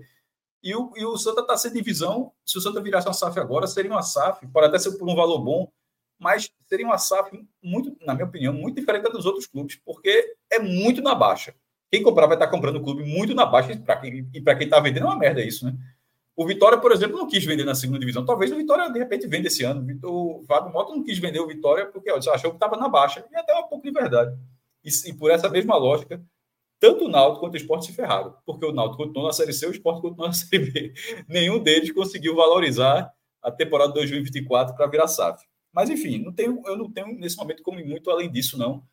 É, mas nesse momento o Náutico está muito mais perto do que o esporte, mas eu também, mesmo com o esporte não tendo vazado uma informação sobre o interessado, como o esporte está se preparando e a SAF do esporte, a, a recuperação judicial, do Náutico é em fevereiro, o esporte é em março. Ou seja, em março o esporte também vai ter que começar a pagar. Então, isso, isso para mim é um indicativo de que está mais perto do que longe. É isso, tá? E essa resposta está mais perto do que longe, ela vai se aplicando cada vez mais a cada vez um número maior de times que, como o Cássio falou, vai se tornar uma realidade em muito pouco tempo para todos os clubes grandes, médios, gigantes do país, tá? Vamos seguir aqui com a leitura de superchat. Tem mais algum na lista, tem mais alguns na lista, tá? Marcelo Recife, grande abraço, Marcelo. Quando falamos, quando falamos que a SAF era necessário, muita gente ainda torcia o nariz. No esporte tem muito a política de donos. E aí ele faz a pergunta, Cássio: foi verdade que o grupo City sondou o esporte? Quem não divulgou essa história foi Atos, né? Atos. Não sei, não tenho essa informação. É, foi Atos que trouxe essa história. É possível que o grupo City tenha conversado com outros clubes do Brasil, tenha sondado, pelo menos. E, e não, é, não, é, conversado, não. É tipo, ó, pegar, porque até quando você está negociando, você tem uma cláusula de confidencialidade interna para você ter acesso às finanças do clube, né? Tipo, o Bahia em algum momento passou, ó, minha situação financeira é essa aqui, dá uma olhada. Aí o Bahia, porra, isso aqui vai ser foda, o grupo City vai ser foda. Talvez algum outro, alguns clubes.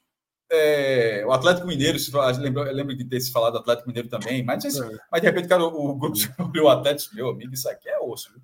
Isso aqui para resolver. É, a informação que Atos trouxe, Cássio, foi que Bahia e Sport eram os dois grupos, eram os dois clubes que o grupo City tinha interesse no país, mas que o Sport quis negociar um modelo e que não perde todo o controle do futebol. Muito difícil. E aí o City queria 100% do controle. Foi o que Atos trouxe. Eu realmente não, não tenho nenhuma apuração nesse sentido. Atos sempre explica que nessa época ele estava com é, uma fonte muito boa desse mercado, mas é, é, de fato eu só vi Atos falando isso. Eu não vi mais ninguém a não ser Atos trazendo essa informação. Então é, agora o que o que se fala aqui é que de fato o Grupo City começou com alguns times do Brasil e esteve até perto de fechar com um time menor, assim, um time de interior do sul do país ali e tal. Eu não sei que time é esse, mas o que se fala é isso. e teve também o, Atlético Mineiro foi muito noticiado é, em determinado momento. Né? Mesmo, mesmo já com o Bahia, já com negociações isso. mais avançadas. A questão do esporte, eu só vi Atos falando. Fora Atos, eu não vi mais nenhum. E eu não tenho nenhuma informação sobre isso. Tá? Vamos para mais um superchat. Fábio Vasconcelos. Diniz está certíssimo. Nada, nada demais comprar e pagar. Errado é dar o calote. Manda um abraço para minha filha Alice. Alice, grande abraço, tá?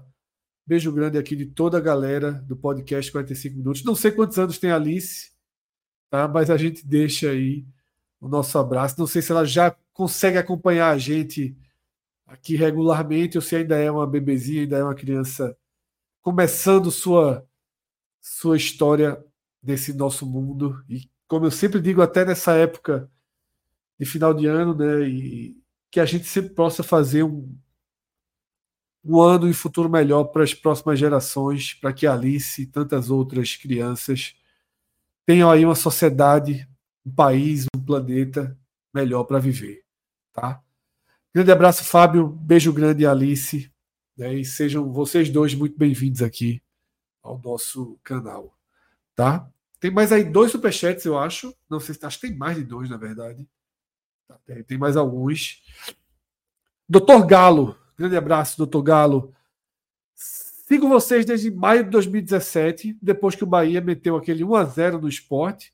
Foi na final da Copa do Nordeste. E ali realmente foi uma. Agradeça a Rogério, viu, meu amigo? Pelo amor é. Que atuação, irmão. Jogo difícil da porra, com 15 minutos o cara é expulso, atacante. É aí enterrou. Foi, ali enterrou completamente. Enterrou total, total. É, mas ali foi uma virada de chave, realmente. Foi quando a gente começou a fazer alguns conteúdos para o YouTube. E a torcida do Bahia gostou muito. A torcida do Bahia começou a pedir para a gente cobrir o Bahia. E aí, para a gente cobrir o Bahia, teve que criar uma regra de cobrir clubes do Nordeste da divisão. E aí a gente foi criando algumas regras aí e foi ampliando nossa cobertura, tá? E, e depois e dali vai perder três seguidos. É. Doutor Galo, ele, ele diz justamente foi quando ele chegou nos ah, Estados Unidos, ele ainda mora lá. Ele ainda mora lá. E ele ainda mora lá em Albany, dos Estados Unidos, Albany dos Estados Unidos, tá? E ele agradece pela produção do conteúdo top. A gente agradece, doutor Galo, pela atenção, por estar com a gente já há tanto tempo, né? 2017 aí já é uma longa jornada de quase sete anos. Se ele foi ali em maio, né? Completa sete anos com a gente. Daqui a pouco, em maio, ali na final de novo da Copa. Na, aliás, Copa do Nordeste esse ano empurrar a final mais para frente. Vamos lá, mais um superchat. George Sagneto. Ele diz o seguinte, Cássio. Fica imaginando se essa SAF do esporte com o Newcastle fosse verdadeira. Haveria infarto coletivo na imprensa sulista. Nesses casos, eu viro xenófobo. Ele diz que fica com tanta raiva ali da imprensa ah, do sul sudeste que. Pô, Jorge, vai, vai nessa não, meu irmão. É, bicho, não precisa.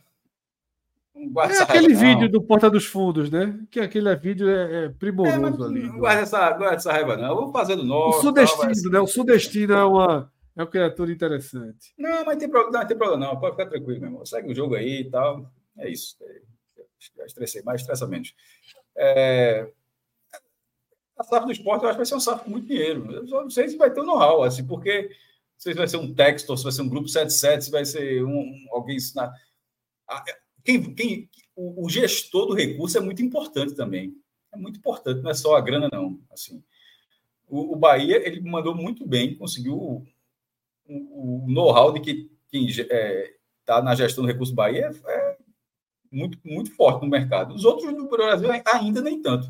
Então, eu acho que são duas preocupações. Um é que não seja um investidor liso, porque é foda, é muito azar se, se, se, chegar que seja realmente uma SAF com desse, sabe? Meu irmão, investidor liso, é, aí a cota de azar está batendo no teto já, mas tá bom. Tem que ter um investidor que realmente tenha capital e que tenha um plano de gestão bom para o clube. Mas a tendência, pelo perfil do esporte, e o esporte fez duas visitas ano passado, quando começou. Ah, até esqueci de dizer isso quando estava falando da SAF do esporte Sport visitou dois clubes. Um, o Cruzeiro, que foi o primeiro a passar pelo processo, ou seja, é um clube que deve muito dinheiro também, as dificuldades que teve na implantação. E essa era, essa foi uma visita que a, direção do esporte fez oficialmente, que é importante, mas eu considerei particularmente, vendo de fora, eu sempre digo isso vem de fora, né? a, eu considerei mais importante a outra, a do Coritiba, que visitou o Coritiba, porque a do Coritiba era realmente o modelo que parece com o esporte. O quê? Um clube de, um, de uma metrópole grande, tem uma torcida mais localizada do esporte, é muito maior do que a do Curitiba, mas é uma torcida localizada também, não está tipo, é, tá concentrada em Pernambuco, sobre, até o Agreste, sobretudo pernambucano, é do Curitiba na região metropolitana, um pouco no interior também. É, tem uma, um bom número de participação na primeira divisão, ou seja, é mais comum ver o esporte, na, embora nos últimos anos não tenha sido assim, mas mais na primeira divisão do que fora dela. E o terceiro ponto é ter um estádio que em algum momento, anos 70, anos 80, era ótimo, hoje é quase um problema. Você, você porque o estádio é muito antigo, o custo de manutenção é muito alto e as exigências estruturais estão cada vez maiores, ou seja, não basta o estádio, o estádio tem que acompanhar. E o Coritiba colocou dentro do, da SAF dele a reforma do Couto Pereira. E acho que o do esporte vai ser por isso também. Em algum, o esporte vai tentar fazer sozinho, é claro que não vai conseguir. É, a, a SAF do esporte provavelmente vai, vai, vai englobar isso. A tendência é que engloba, porque a do Retiro faz parte. A localização é ótima, inclusive. Assim, é, muito, é muito melhor reforma, modernizar ali do que passar a jogar na Arena Pernambuco. Jogaria lá enquanto a reforma. Então, é, sendo Newcastle ou não, mas é bom ficar de olho no como foi o modelo do Coritiba, que inclusive caiu no primeiro ano de SAF. Né? Eu falo aqui que ah, 20 SAF, 4 vão cair, nem precisou ter 20 SAF, já teve SAF caindo, sem que todo mundo fosse SAF. O Coritiba foi rebaixado, mas não é porque foi rebaixado que o dinheiro sumiu lá.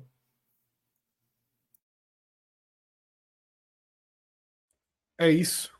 Tá? É, é, engraçado, só um ponto antes do próximo superchat, que por conta do modelo do Manchester City, eu vejo pelo. Eu não sei se a torcida do Vitória vai nessa mesma balada, assim, mas a torcida do esporte fica sempre citando SAFs relacionadas a outros clubes ingleses, né?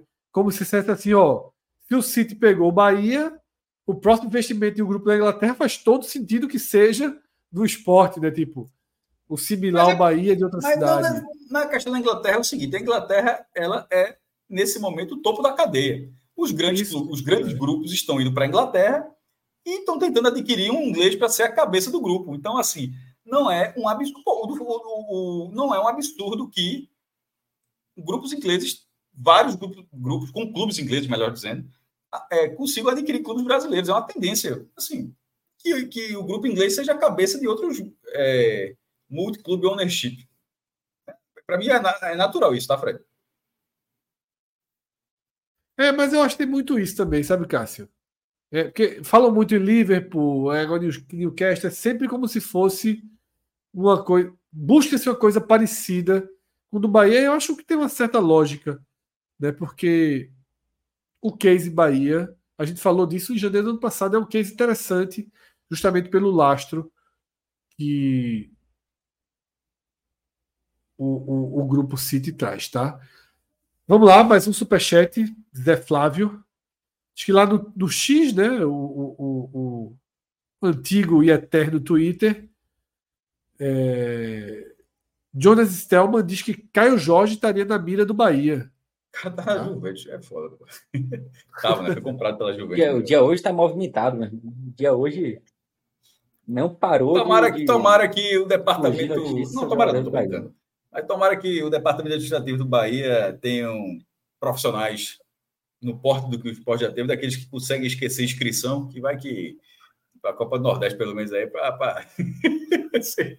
é, porque depois, depois cresceu, esquece, esquece ali. Eita, faltou dar o enter, pronto. Aí esquece só, eita, só poder jogar o Bahia. O que, o, o que não me surpreende, Cássio, é o seguinte: Fortaleza, porra, com um super elenco, titulares e reservas, estruturado, estável. Né? O Bahia, pelo amor de Deus, contratando a rodo aí, jogadores de altíssimo nível. Aí vai João de Andrade Neto, dia 1 de janeiro, Maluco. e aponta que o favorito para o título da Copa do Nordeste é o esporte. Eu acho, eu acho que essa foi tão fora da curva. Que... Eu também acho que não vai gerar. É. Eu, não, eu acho que vir, não, eu acho que virou a paleta ali. Eu acho que ele virou a, eu acho, ele, ele virou a paleta ali, porque ele foi tanta sede ao pote que. Eu também acho. Também acho. Que acho que. Vai que. eu também acho. Ele foi com sede mais ao pote. Exagerou. Exagerou. Só funciona quando é do coração. A desse ano que ele falou, só uma torcida sabe o final, é porque ele desistiu. Naquele momento ele fez assim, fudeu, velho, o esporte subiu. Aí foi tão do coração que desanda. Quando é assim, na maldade, costuma ter uma, uma esperança aí de, de ele ter virado a paleta. Vamos lá, tem aí uma última série de superchat. Grande Anderson, porra, saudade de Anderson, nosso craque ali, né? Comandou ali o, o, o Tá Morto no, no Experience. Craque Anderson, tá? Por que vocês do podcast não compram a SAF do Santinha? Dez anos já deu para juntar uma graninha. A gente tá pau a pau com o Santa. Deu não. Ninguém sabe quem compra quem. Dois mortos. É, dois mortos. Rapaz, é. Imagina, só imagina, Cássio. Fred, presidente do Santinha, e Felipe Assis ia viver como? Imagina. Já pensasse? Já pensasse? Eu fui atleta. Qual seria o teu primeiro, qual seria teu primeiro ato, Fred? Qual seria o teu primeiro ato? Posso falar aqui não, cara. Você ainda não o tá. Maracatu atômico. O Maracatu atômico. Maracatu, né? Maracatu. Maracatu. Acabava esse negócio de futebol, que só tá dando a perreia. Vai, vamos em frente. Vamos em frente. Aqueles reis. Essa do Maracatu é boa. Em, em médio prazo, se encaminhará uma cristalização dos 16 da Série A, mais o carrossel caótico do Z4 da A, mais G4 da B. Esporte Ceará e Vitória não podem ser camarões dormindo nessa maré. Parabéns pelos 10 anos. É isso, assim. Eu acho é... que algum momento, na verdade, vai ser D3. Assim, mas algum momento a galera vai sentar e, e vai virar Z3. Eu acho, mas eu entendo o que ele quer dizer, assim, né? Que, tipo, vai cristalizar uns 16 times e o resto é sobe e Porque o que aconteceu esse ano. É... eu acho que os quatro favoritos ao rebaixamento são os quatro que subiram. Para mim, nunca foi tão claro isso. Nunca foi tão claro. Para mim, Vitória, Atlético Goianiense, Criciúma e Juventude são os quatro favoritos a serem rebaixados. Tá? E os quatro que caíram brigam com o Ceará Esporte pelas quatro vagas. Então, é um pouco do cenário que aquele G está dizendo. Eu, eu não acho que o Cuiabá, por exemplo, está cristalizado nesses 16. Mas é só ele. Tá? É só ele. O Bahia, sendo Bahia City, cristaliza. Fortaleza cristalizou. Red Bull cristalizou. Vasco, Botafogo, tem uma tendência que pare nessa oscilação dos últimos anos. Então pode acontecer sim. Tá? É um cenário que pode acontecer. Agora, pode ser transitório. A gente pode caminhar para daqui a oito anos, sete anos, não ter mais a cristalização, porque os times que vão subir são tão fortes quanto. Tá? Se vamos, vamos supor, sobe o Santos, Curitiba, Ceará Esporte. Aí Ceará Esporte viram SAF no meio do processo. Aí, meu amigo, já não tem cristalização para 2025. Tá? Então, é, é, realmente a gente tem que ver. Mas eu acho que o que aquilo está, está escrevendo aí não é nem que se encaminhará. Eu acho que a gente começou a viver a cristalização. E essa cristalização só vai ser quebrada quando mais SAFs concretizarem suas negociações e aí a gente vai encontrar 24, 25 clubes numa condição mais igual. Tá? Agora a gente tem aí 14 ou 15 cristalizados na Série A. 14 ou 15 cristalizados. É um cenário real. Tá? Vamos para mais um superchat. Cássio, Marcos Afonso diz o seguinte: se o esporte só vender 20% para uma SAF, seria catástrofe. SAF não é só dinheiro. Cássio está certo, vai... tem que ter gestão. Eu não acho que vai conseguir. É, até esse momento, se conseguir, seria surpresa. Até esse momento, nenhum clube problemático, nenhum clube grande, nenhum clube de massa, nenhum clube, nenhum clube de massa desse perfil, desse perfil do esporte, conseguiu, repetir, reforçando, problemático, conseguiu virar SAF com menos de 50%, menos de 51% para o investidor.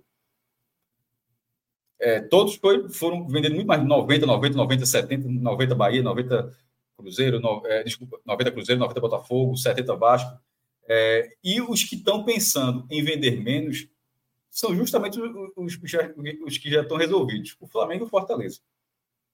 Onde, onde o investidor chega assim, só mesmo, ali já está resolvido, ali eu quero ganhar dinheiro, ali, ó, ali o cara encontrou o caminho para ganhar dinheiro, não é não é eu vou salvar aqui, não precisa. Só aqui tá dando tudo certo. Se tu quiser entrar para me ajudar, tu bota teu dinheiro aqui, tu vai ganhar dinheiro, mas tu não vai ter o controle, não. É o cara. E eu lembro que eu falado, vou até reforçar. No dia que o Flamengo botar na bolsa, eu vou, vou ver quanto é a ação. Eu compro as cinco. Eu, eu, eu, se for baratinha. No dia que o Flamengo, no dia que o Flamengo entrar na bolsa, eu vou botar 20% aí, aberta, pode ser aberta só a rubro negro carioca, né? mas se for aberta a qualquer pessoa, vou, vou, ver pelo menos o preço. Porque eu acho que vai ser uma ação que vai gerar dividendo aí na bolsa é natural. Agora, um clube problemático, e o esporte é um clube, um clube problemático, esse clube, não esse clube, querer uma SAF na qual ele não tem o direito, é para ficar desconfiado até de que SAF é essa. Porque não, eu não vejo, não, não, não, vejo muito sentido de alguém querer botar dinheiro no clube tão problemático e não ter nenhum controle desse dinheiro. É, eu também acho difícil. Eu prefiro que... Você atrai um perfil de investidor completamente diferente, né? É, você não atrairia um investidor com know-how no, no, futebol, né? O perfil muda muito. O próprio, o próprio City é até minoritário em algumas operações. Né? No Yokohama Marines, por exemplo, o City é minoritário, mas é porque ele tem um sócio que é a Nissan, né? Que também é uma empresa e que acaba que é a dona do time, de fato, né? Que acaba gerando dinheiro no time. Mas nesse, nesse perfil de, de SAF, você teria um, um cenário muito diferente. E dentro até do mercado de investimentos tradicional no, no, Brasil e no mundo, e aí o próprio futebol não tem como fugir também diante disso, o, os fundos de investimentos, quando entram para adquirir percentuais de empresas e levando dinheiro de investidores, eles primeiro eles não vão procurar bomba, eles procuram empresas organizadas que têm como crescer ainda mais no mercado, potenciais para crescer no mercado e, e vender. E depois você vender aquela parcela ou lucrar em cima, é, como o Cássio disse, comprar uma ação do, do Flamengo, e é um pouco disso que, no fundo de investimento, no mercado de investimentos é isso. Você vai adquirir dentro de um fundo uma parte ali do, do, do esporte, e você vai estar lucrando em cima dali a cada ano que o esporte tenha superávit. Então, quando você pega minoritário, quando acontece no mercado de investimentos, é, há fundos que pegam, por exemplo, 30% de uma empresa.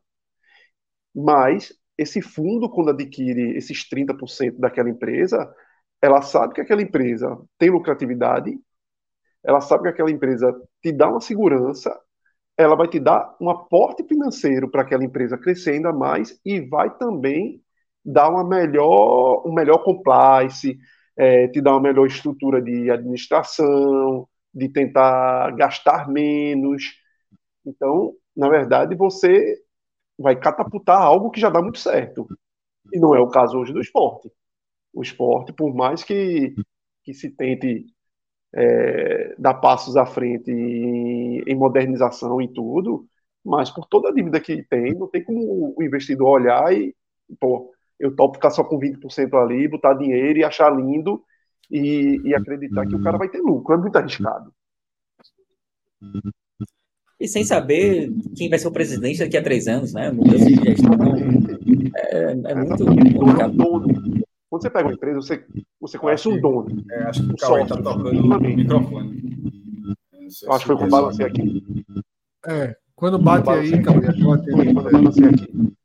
Então, uma empresa tem, no mínimo, tem, é um dono e alguns sócios. Dizer assim, o clube de futebol, você muda a gestão a cada dois anos, três anos. Então tem até essa, essa variável que deixa muito complicado o investidor confiar se vai ter como manter, fazer um investimento, porque não é um investimento a curto prazo. Senão também fica muito instável você botar, é, entrar para adquirir 20%, para no próximo ano você negociar 20%. Não é bem assim. O, ficaria, o próprio clube ficaria muito instável aos olhos do mercado. É isso, tá? Pedro, é, no caso, Pedro, nosso diretor, promessa cumprida, viu? Estamos ao vivo lá no posto de gasolina. Pode jogar a foto aí, tá? A turma tá trincada ao vivo. Olha aí, ó, ao vivo, meu filho, ao vivo. E passa o endereço do posto aí, pelo amor de Deus, velho. Quero ir lá. E detalhe, viu? Lá no Twitter a gente recebeu várias e várias fotos da galera assistindo. E hoje está se tornando cada vez mais comum assistir na televisão, né? Muito, muito comum assistir na televisão. Várias, todas as imagens que a gente recebeu no Twitter, acho que foram as 5, 6 imagens, a turma estava assistindo na TV. Né? Então, um grande abraço aí a todo mundo. É bem simbólico, né? Também ver a gente aí ocupando alguns espaços né? E disputando, porque se está na TV, está disputando grade com canais de TV, né?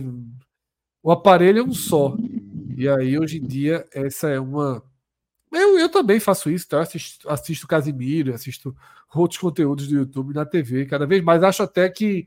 Sempre disse isso no HMNO, acho que a assinatura prêmio do YouTube é uma das mais legais que tem. Tá? Ela é meio deixada de segundo plano assim, mas eu acho ela bem, bem legal, porque tira comerciais e coisas do tipo. Tá? É isso. A gente faz um primeiro giro aqui agora de, de pauta. É, aproveito para pedir que quem ainda não deixou a curtida aqui na nossa, na nossa live, na nossa transmissão, deixa aí a curtida, tá? Quem não se inscreveu no canal, pô, aqui é o de grão em grão, tá? A gente não faz clickbait, a gente não faz programas curtinhos, a gente faz tudo errado, tudo errado.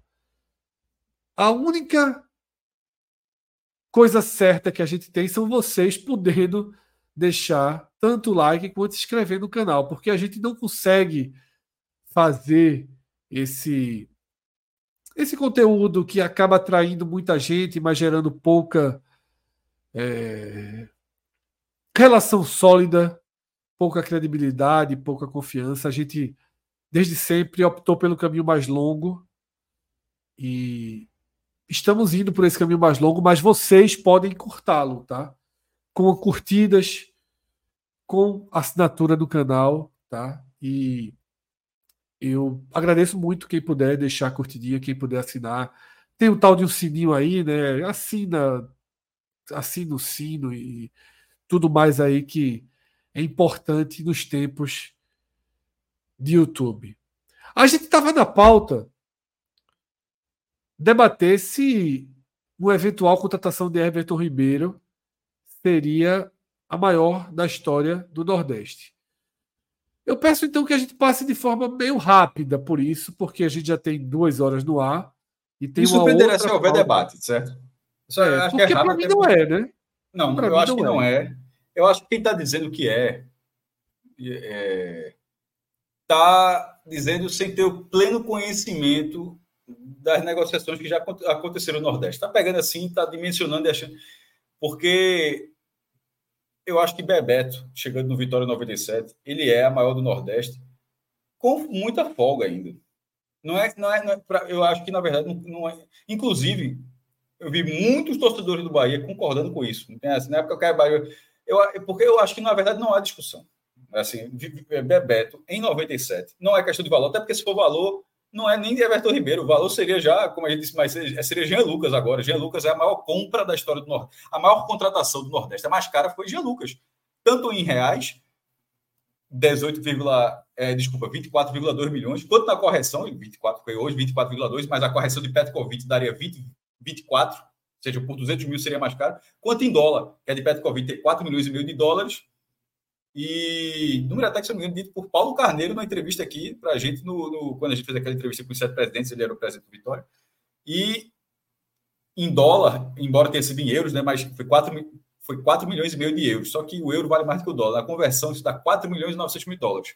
4 milhões e 900 mil dólares. Ou seja, em qualquer comparativo, Gia Lucas foi maior. Mas isso que Fred está trazendo é o impacto, a maior contratação. Não é Everton Ribeiro. Everton Ribeiro está vindo do Flamengo, onde foi ídolo do Flamengo, um dos ídolos do Flamengo, tem vários ídolos, mas assim, um jogador muito importante lá e tal.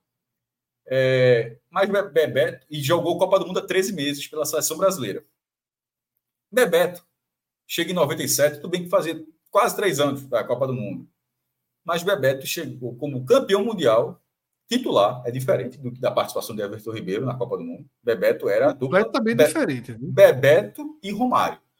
Campeão Bebeto do é um mundo. jogador da história da seleção brasileira. É um jogador nacional. É. E já era ali. Era é, Bebé, é, campeão mundial, três gols na Copa de 94 e ainda fazia parte, embora não tenha sido chamado pela vitória, mas ainda fazia parte do ciclo de Copa do Mundo, tanto que vai para a Copa do Mundo 98 e lá é vice-campeão de novo como titular, porque nesse caso porque Romário se machucou, porque seria Romário e Ronaldo, né? Seria a dupla Rorô. Aí Romário se machuca. E até de muito cresceu muito, mas Zagallo optou por Bebeto. E Bebeto foi bem naquela Copa, fez três gols também. É, mas ali era Bebeto campeão mundial como titular.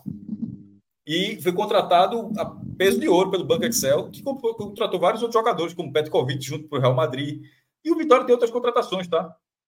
Em 2004, em 2004, Dilson Capetinha foi contratado pelo Vitória, embora o Vitória tenha sido rebaixado em 2004, mas Edilson foi campeão, campeão mundial também, campeão mundial em 2002, fez até gol na Copa. Vampeta também, foi, na verdade, a Vitória contratou dois de uma vez, contratou Edilson e Vampeta, e os dois campeões do mundo dois anos antes.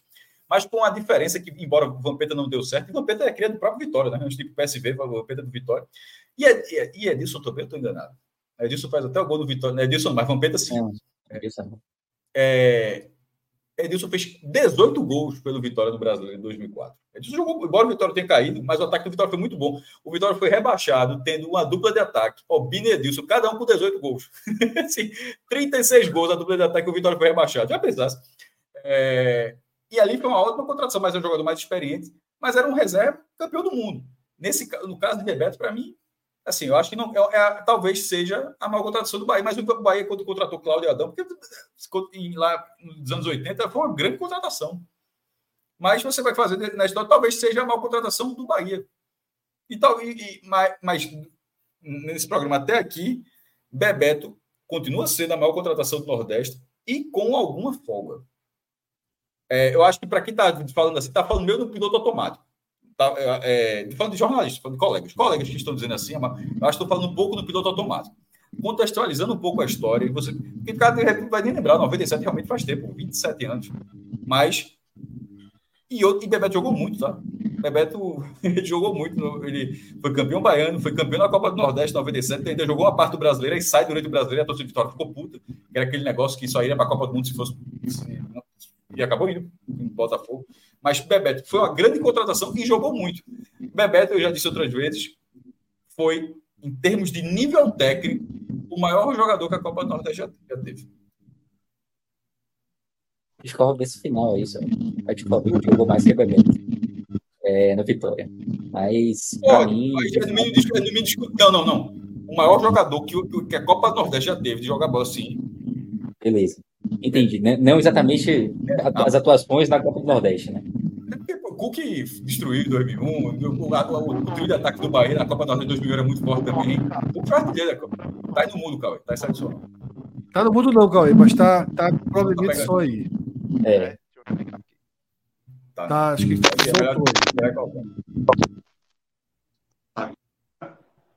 Mas, Melhorou? com certeza, eu acho que. Melhorou.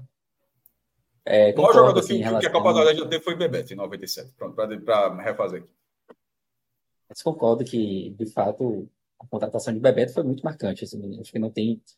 Eu acho que acontece o seguinte: eu acho que muita gente não viveu ou não se recorda daquela época, Nossa, né? É foda. O João Vitor tá dizendo e... que ele foi Magno Alves. Não foi, João. e assim, eu acho que a gente tem dificuldade, né, de conseguir lembrar do impacto das contratações em épocas em que a gente não viveu, eu, né? Mas eu lembro Adão é difícil. É não, difícil. a de Bebeto eu lembro. É, exatamente, eu também lembro, por isso que eu, eu não tenho dificuldade de considerar ela maior, muito maior do que a de Everton Ribeiro. É, mas, por exemplo, você falou de Cláudio Adão. Eu não tenho exatamente a dimensão do que era Cláudio Adão antes dele. Do, do que era Cláudio Adão naquele momento, né? Vai contratou em 59, contratou o Léo Brilha, que tinha também já uma carreira consolidada e que foi importante aqui. Contratou San Felipe também, que era um jogador já importante da Argentina. E eu não tenho a dimensão, não tenho como comparar essas contratações. Eu acho que por isso que muita gente acaba tendo essa dificuldade também de comparar a vida é de Bebeto. Eu acho que Bebeto era muito grande, pô. Assim, é, é, assim, se você olhar. E o projeto da Excel, Cássio, também foi muito forte, foi muito emblemático. Então não tem como ficar perdido no tempo e espaço. É marcante, pô. Foi Bebeto. Ó, a apresentação de Bebeto é Bebeto Isso. Túlio. E Túlio, Túlio maravilha. E, e, e, mas o que, o que, era uma contratação gigante também, viu? Sim, que era uma contratação também. gigante Pô, artilheiro, não é artilheiro brasileiro, não, era triartilheiro brasileiro. Foi artilheiro em, 90, em 89 com o Goiás, em 94 e 95 pelo Botafogo. Aí dois anos depois o cara tá no Vitória. É, e indo além nessa questão de, de, de Cláudio Adão, de você não conseguir dar peso, pô, já foi bater Léo Brilho lá em 59. A maior do esporte, por exemplo, é muito difícil mensurar agora, mas veja o que, o que foi. O esporte, em 75, contratou Dadá Maravilha. Dadá Maravilha rodou em meio futebol brasileiro. Mas em 75, Dadá Maravilha tinha 24 anos tinha sido como reserva campeão do mundo em 70, tinha sido artilheiro do Campeonato Brasileiro de 71, artilheiro do Campeonato é, Brasileiro de 72, campeão brasileiro de 71 para o Atlético Mineiro, fazendo gol do título. Primeiro Campeonato Brasileiro de 71 para cá foi Atlético Mineiro campeão em 71. Aí o cara é contratado pelo esporte em 75 e o nível dele era tão alto que do esporte ele vai para o Internacional, onde é campeão brasileiro e novamente artilheiro brasileiro em 76 para o Internacional. Então, assim, da, da maravilha, que era esporte contra a seleção do Nordeste, várias contratações, mas é, é, foi uma contratação que não fazia sentido também naquele momento. Então, mas você, mas eu acho que mesmo assim, a de Bebeto é maior. Mas eu estou dizendo que que tiveram ao longo dessa história, essa é a maior é, de contratação, é a maior que o futebol pernambucano já teve. E assim, é, é uma das maiores que a região já teve. Mas não é maior do que essa aqui de, de, de, de Bebeto ser apresentado como campeão mundial, como titular da seleção brasileira, campeão mundial. Já não era titular daquele ciclo. Não é. A dupla era Romário e Ronaldo. Mas acabou fazendo parte de novo do ciclo. E foi para a final da Copa de novo. Gilvan lembra Éder, Cássio, do Esporte 86, né? Sim, Éder 86. Leão, o próprio Leão. Mas Leão se aposentou no esporte. Leão joga, é terceiro goleiro da Copa de 86 e 87. Tipo, ele já veio no nível de carreira que ele virou treinador Sim. do esporte. Éder não. Éder, não, não, Éder Aleixo era da seleção que foi uma 82. troca, né? É, foi uma troca. O esporte fez uma troca. Tava, tava, se não me engano, uma questão uma cisão é, na época do passe, ele não estava podendo jogar, aí o esporte daquele negócio, ó, aqui joga, aí veio para cá nessa negociação, e Éder jogou muito tempo, no, isso é 87. Em 94, Éder ainda foi o destaque, 94, sete anos depois, um cara que era destaque da seleção brasileira de 82, da seleção de 88. Em 94, o cara ainda vai ser o melhor jogador do Atlético Mineiro que vai para a semifinal do Campeonato Brasileiro. Então, assim, Jogou muito aquele é, ano. É, muito, muito mas mesmo. Pouco tempo, foi, mas aquelas contratações ficam pouco tempo. Tipo, o Dadá ficou um ano no esporte, jogou dois pernambucanos, o brasileiro já saiu. Éder jogou sete meses. Everton Ribeiro tem, pelo menos tem essa diferença. Está vindo um contrato de dois, de dois anos. Bebeto não ficou um no Vitória também, tá? Foi a maior contratação da região, mas também não passou um ano no Vitória. Foi, ele foi embora no mesmo ano. Ele foi embora. Foi uma chuva, né? Foi uma chuva. Inclusive, acabou até ferrando o Vitória, que o Vitória ficou uma posição de ir para a fase final do brasileiro, que era na época do G8. O Vitória terminou aquele campeonato em nono. É... Deixar aqui. É, Pedro Maranhão, Cássio, citou grafite do Santa, mas aí já na idade muito reta final, né? Porra, mas é, mas acho que pode até mais não é grafite. Mancuso no Santa também teve um. Foi muito emblemático na época, em 99. O cara que veio, jogou a Copa do Mundo, é. Boca Juniors, Flamengo, foi titular do Flamengo. Ele, na é, época estava achando Badajoz da Espanha. Anos. Grafite tem 36. Assim, é, ele veio do. Já estava no mundo árabe, né? já estava vindo lá do Al Saad e tal, já estava na é. descendente. Mas era um cara com Copa do Mundo também, 2010 não era de 2014, mas é uma das maiores contratações do Santa. Mas como o Caio falou, dentro do Santa Cruz, a maior contratação do Santa foi Mancuso. Essa, essa, essa as torcidas de Náutico Esporte sentiram em 99, quando o Santa Cruz contratou Mancuso. É isso, tá? É, tem uma mensagem muito legal que a gente recebeu aqui também agora que foi de Fernando Malagueta. Joga aí na tela, por favor. Pedro, um grande abraço, Fernando. Vendo aqui o programa com meu filho, Fernando Filho, que fará 10 anos igual a vocês. Igual a gente, tá? Acompanha o podcast desde a final da Copa do Nordeste de 2014, ou seja, desde a raiz do nosso raiz, né? E tá no aguardo pela desejada SAF do esporte. Cássio, a gente já falou um pouco da SAF do esporte, da SAF do Náutico. Mas enquanto a SAF não chega, chegou um adiantamento né, de cotas de televisionamento do futuro do clube. Tá?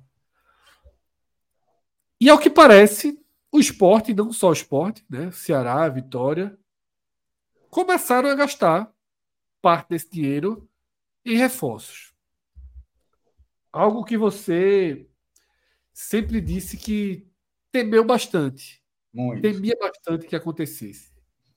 Mas estava na cara que aconteceria. Seu temor, inclusive, não era um temor. Oh, eu temo que gastem. Qual a tua visão dessas notícias que surgiram que o esporte pagou 2 milhões em percentuais de um goleiro? Uns 900, né? Thiago Couto. 2 milhões velho. e meio em Romarinho, né, podendo aumentar, e tem mais valores envolvidos aí com o Felipe, valores envolvidos com o Zé Roberto, valores envolvidos em várias outras negociações do esporte, menores, obviamente, tá? É... Algumas pessoas acham que você está sendo muito radical, Cássio. E que gastar parte desse dinheiro com contratações é do jogo. O que é que você tem a dizer? A primeira indicação da utilização desse dinheiro foi para pagar a folha de outubro. O esporte pediu um adiantamento à CBF, ele tinha recebido o recurso, aí recebeu e já pagou depois. E o dinheiro, tipo, folha de outubro. Aí, assim, o esporte não falou nada depois. Mas, pô, mas depois teve novembro, teve dezembro, décimo terceiro, pagou como isso aí? Então, se foi para a utilização da folha corrente, dinheiro da. A, e até um diretor, Rafael, Rafael Campos, né, disse até a, a, uma entrevista do Esporte que não seria utilizado no gasto corrente do clube. Aí, beleza, só se fosse daqui para frente, né? Porque já tinha meio que dito que já tinha, pago, já tinha conseguido pagar uma folha. Então, na verdade, desde outubro que essa, falha, que essa fala não é 100% correta. Porque teve ali um, um mês para pagar dessa forma. Mas focando especificamente na aquisição de jogadores, é, ao Conselho Deliberativo. É, tem dois conselheiros lá que estão cobrando muito, né, o Henrique e o Flávio Costa, que o esporte recebeu 33 milhões. Não, é, não é aquela coletiva, aquela coletiva clássica de, de Uri, acho que foi ali que ele disse, da, da imprensa, da, da nota de, gente comprada, aquela coisa toda lá. Tomara que um dia ele apresente essas notas, reforçando aqui, para não deixar passar, para não deixar expor. Acho aquilo muito grave. Acho que o presidente do esporte deveria, em vez de torcer pelo silêncio para que o negócio acalmasse, deveria logo mostrar isso aí, porque botou todo mundo no balaio e foi, foi algo. Ele mandou muito mal. Mas, enfim, eu, eu acho que foi ali que ele falou que, que tinha recebido 68 milhões. Talvez tivesse assim a palavra de, de, de que esse dinheiro ia chegar, corresponderia a metade do dinheiro da Liga do Esporte. Ela tem 135, 136 milhões. E o pagamento seria esse mesmo, seria 50%, depois mais 25, mais 25. Isso, isso tudo em até 18 meses. Talvez a partir desse contrato, da forma como tem sido dito antes, é, ele tenha falado desse número, mas oficialmente pode receber 33, que seria 25%. Não sei se depois, desde então, já botaram mais 33. Mas com esses 33 milhões, é, e essa própria entrevista de, de, Rafael Campos ao UGE falou que vai comprar ativos, ativos lessos de jogadores, direitos econômicos, para revender. Ah, mas não é dessa forma. Não é. Isso aí é beleza. Todo mundo fala, vou comprar para revender, mas nem sempre consegue, de vez em quando a compra não é boa e tal. E dos valores que, que foram noticiados até aqui, primeiro, aconteceu o que todo mundo imaginava. O esporte anuncia que comprou o Romarinho e o Fortaleza anuncia que vendeu o Romarinho. O esporte não dá, não, não fala absolutamente nada e o Fortaleza detalha exatamente tudo. Eu, eu acho assim, eu acho, eu acho. E assim, dentro do esporte, o esporte sabia que o Fortaleza ia detalhar esses números. Ninguém, ninguém não, não acredita que alguém olhe as redes sociais, olha, os caras falam não imagino. E mesmo assim se sujeitaram a isso, fica muito feio, pô. Assim, pô, na mesma hora, um, um clube diz nada, ah, fechamos com um cara por três anos e ponto. Até porque o esporte, em algum momento, era transparência. Em algum momento, essa mesma gestão, já com o Yuri, é, disse quanto tinha sido a venda de Maílson, falou quanto foi a venda de Gustavo, de Mikael, depois parou. Não sei por que parou. Não deveria ter parado, não. Mas aí passou, para mim, na minha opinião, por um constrangimento de não falar nada e na mesma hora o outro lá está falando tudo, que é 2 milhões e meio, jogador, um jogador com idade mais avançada, não, não é um cara experiente, mas com idade um pouco mais avançada, o revenda não sei se vai ser tão boa assim, e com a possibilidade de pagar mais um milhão e meio. Inclusive, abre parênteses aqui, a mesma coisa do Jean Lucas. Jean Lucas ainda pode ser mais caro que 24 milhões, porque ainda tem um milhão e meio de euros de gatilho. Essa pode, essa compra do Bahia pode sair muito mais do que 24 milhões. E a do esporte vai bater em 4 milhões. Tá, 2 milhões e meio já pagou, acertou que pagou, e 1 milhão e meio a partir de, de, de gatilho, de cumprimento de metas. E, e aí nem Fortaleza nem esporte esmiuçaram que metas, como número de jogos, gols, é, partidas relacionadas, não foi dito. Então, não sei como é o, gatilho, o tamanho do gatilho. É, e logo depois, por exemplo, hoje teve a confirmação do goleiro Thiago Couto e não foi falado o valor também, mas aí é, André Renan, lá da, é, um jornalista lá, cobre bastante de São Paulo, apurou 1 milhão e 900 mil reais.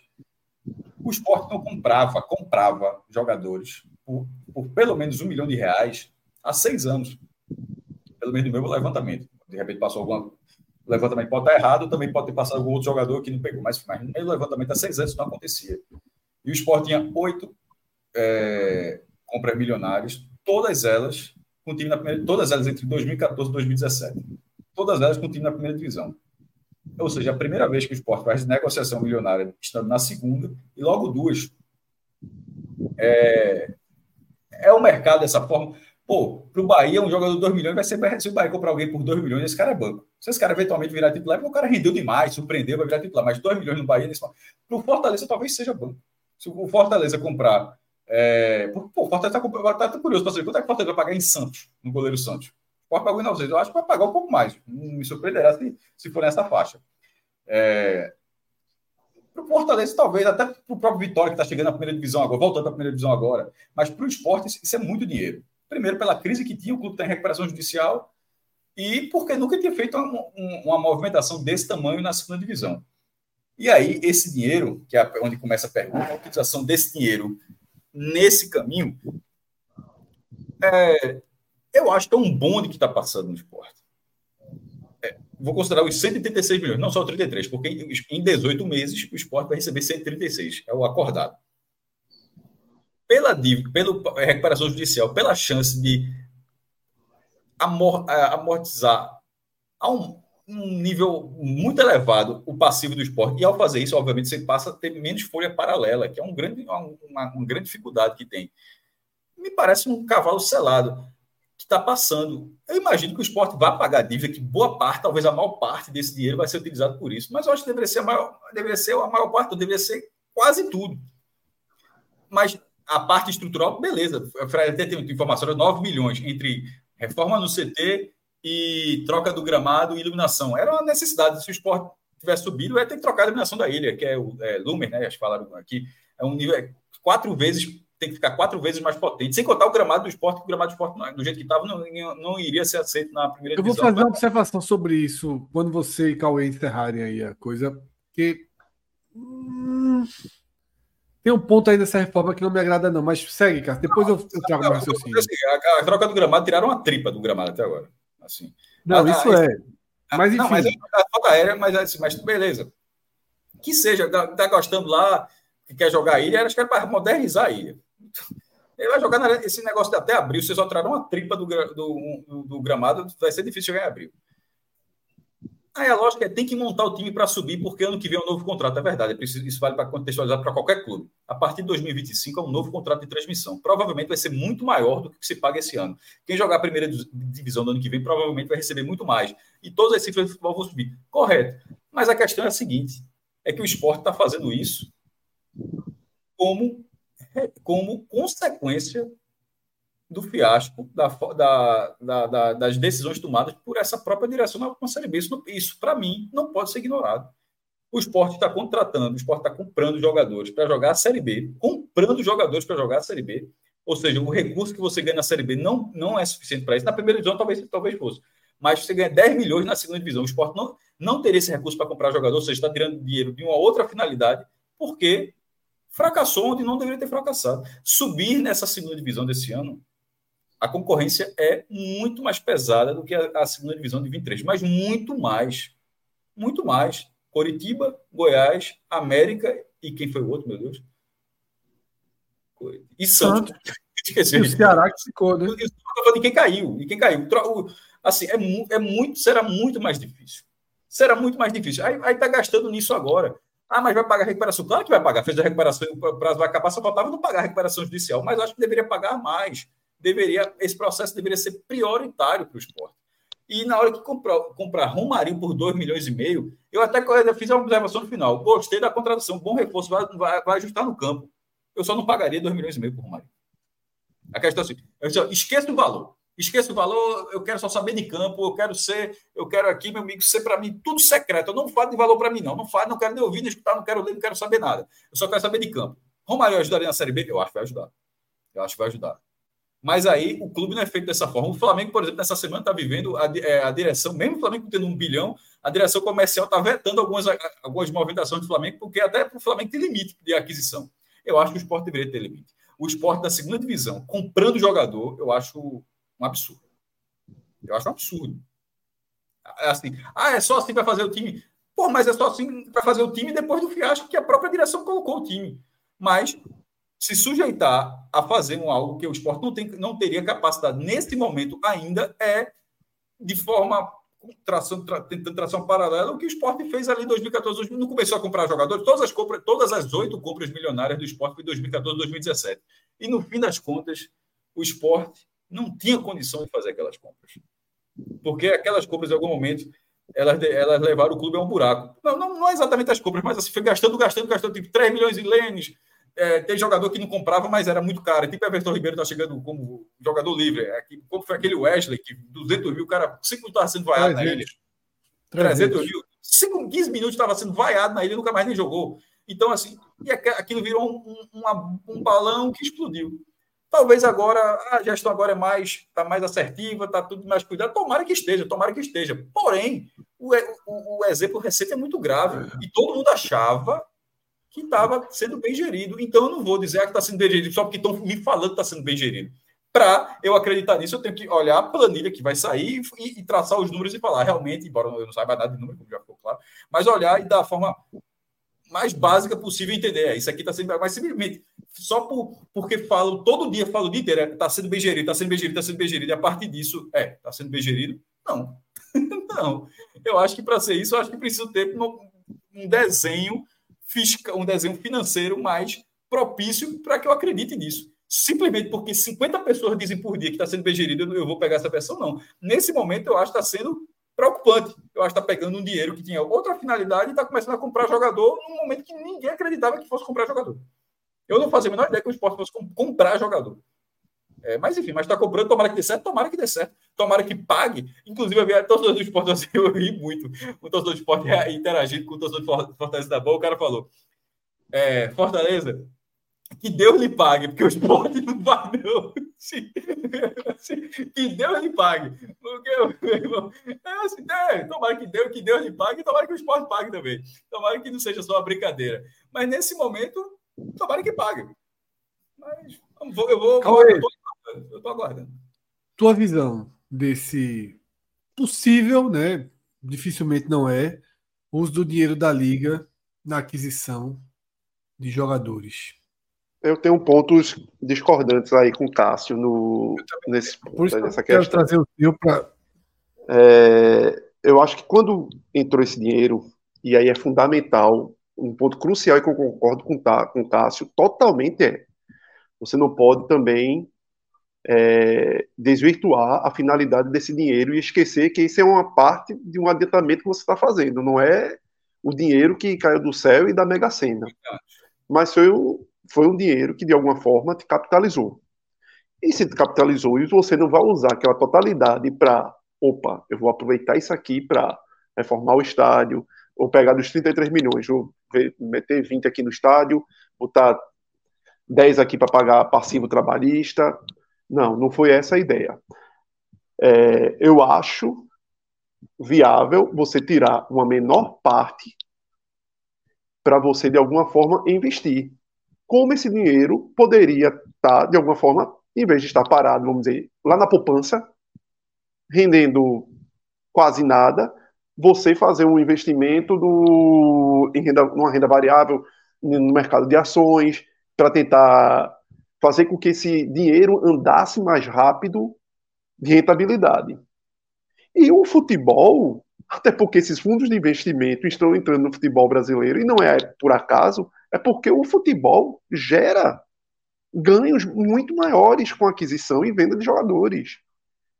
Com que investimento em outro imobiliário você conseguiria é, investir 2 milhões em um ano e conseguir revender esse ativo de 2 milhões por 10 milhões, cinco vezes mais, 500%. É muito difícil você conseguir um negócio nesse volume de retorno financeiro em tão pouco tempo. Agora a questão é, não adianta você investir dinheiro que você já não tem tanto tão contado no ativo podre, no ativo que não vai te dar uma rentabilidade. Então aí eu concordo com o Cássio que o investimento em Romarinho, pela idade que Romarinho tem, pelo retorno que Romarinho possa dar, e no tamanho que foi de 4, com a possibilidade de 4 milhões, aí é um erro. Até porque, se for 2 milhões e meio, foi porque deu errado. Se o esporte só gastou 2 milhões e meio, foi porque deu errado, muito provavelmente. E a gente, e a gente não está nem sabendo qual foram as condições para um gatilho de 4, mas com certeza foi porque deu errado. Porque você está contratando um jogador como uma das suas principais peças para 2024. Então, para mim, se o esporte tivesse pago um milhão para ter é, Romarinho neste ano, seria melhor do que estar tá comprometendo quatro para um contrato de três anos com salário, com gatilhos muito mais altos de um jogador que na Série A provavelmente vai ser tem grande chance de ser um estorvo para o esporte. O esporte subindo em 2025 e 2026. Então, eu acho que esse tipo de investimento em relação a Romarinho foi equivocado pelo modelo e valores colocados, que a gente soube somente conta do Fortaleza. O de Thiago Couto, por mais que ainda não seja um jogador consolidado, e por mais que tenha sido 50% apenas, e com os gatilhos que São Paulo pode até somar mais, talvez seja um investimento que traga um retorno para o esporte, porque tem um longo prazo, porque é um jogador que não é tão mais caro em, em salário, é uma posição que não é tão fácil de, de você arrumar uma solução. Então, eu acho que esses ativos, esse, você separar uma parte desse dinheiro para ter ativos é como se você estivesse fazendo esse dinheiro render. Agora, não pode, por exemplo, em vez de eu botar dinheiro para a ação da Petrobras, que eu sei que possivelmente vai dar certo, eu vou botar dinheiro na borracharia da esquina. A questão é essa: é onde você está botando dinheiro. Em que tipo de, investimento você está fazendo? No investimento que só vai dar é, um retorno, talvez, a curto prazo, mas que eu preciso, que eu preciso tirar a médio e longo prazo também. Talvez o investimento em Romarinho tenha sido feito pensando no ganho que você vai se ter subindo. Ok, mas mesmo assim, eu acho que é um investimento de risco, que eu não faria. Vamos lá. É, eu vou começar assim como o Cauê começou, pelos pontos que eu concordo com o Cássio, e aí eu vou dizer que eu vou chamar quase de consenso nessa, nessa linha aqui, nós três. Primeiro ponto é que, sob hipótese alguma, esse dinheiro deve ser tratado como um tesouro encontrado, um bônus ou algo parecido. Esse dinheiro compromete um dos maiores um dos maiores seguros que o clube tem, um dos maiores atrativos de valor que o clube tem, que é o seu direito de televisionamento. Tá? Então isso está comprometendo por décadas. Você não pode pegar e transformar esse dinheiro e usar esse dinheiro como se fosse um bônus e você tivesse agora uma receita de Série A estando na Série B. Esse é o primeiro ponto. E outro ponto que eu concordo diretamente com o Cássio é na leitura dele, na análise dele, que isso só está acontecendo porque o esporte viu e por água abaixo o seu planejamento, que parecia muito simples de ter subido esse ano. Com o caos da permanência instalado no clube, que a gente já até disse aqui, não havia projeção de receita para 2024 contando com a Série B, para mostrar o quanto o esporte estava dando por certo o acesso. O esporte se viu numa situação de quase desespero. Para poder competir com esses times mais fortes que desceram, precisa de um investimento que, por vias de geração de receita regular, o esporte não terá em 2024. Pelas receitas estáveis, regulares do clube, o esporte não vai ter como competir com esses clubes. E esse é o ponto que eu concordo com o Cássio.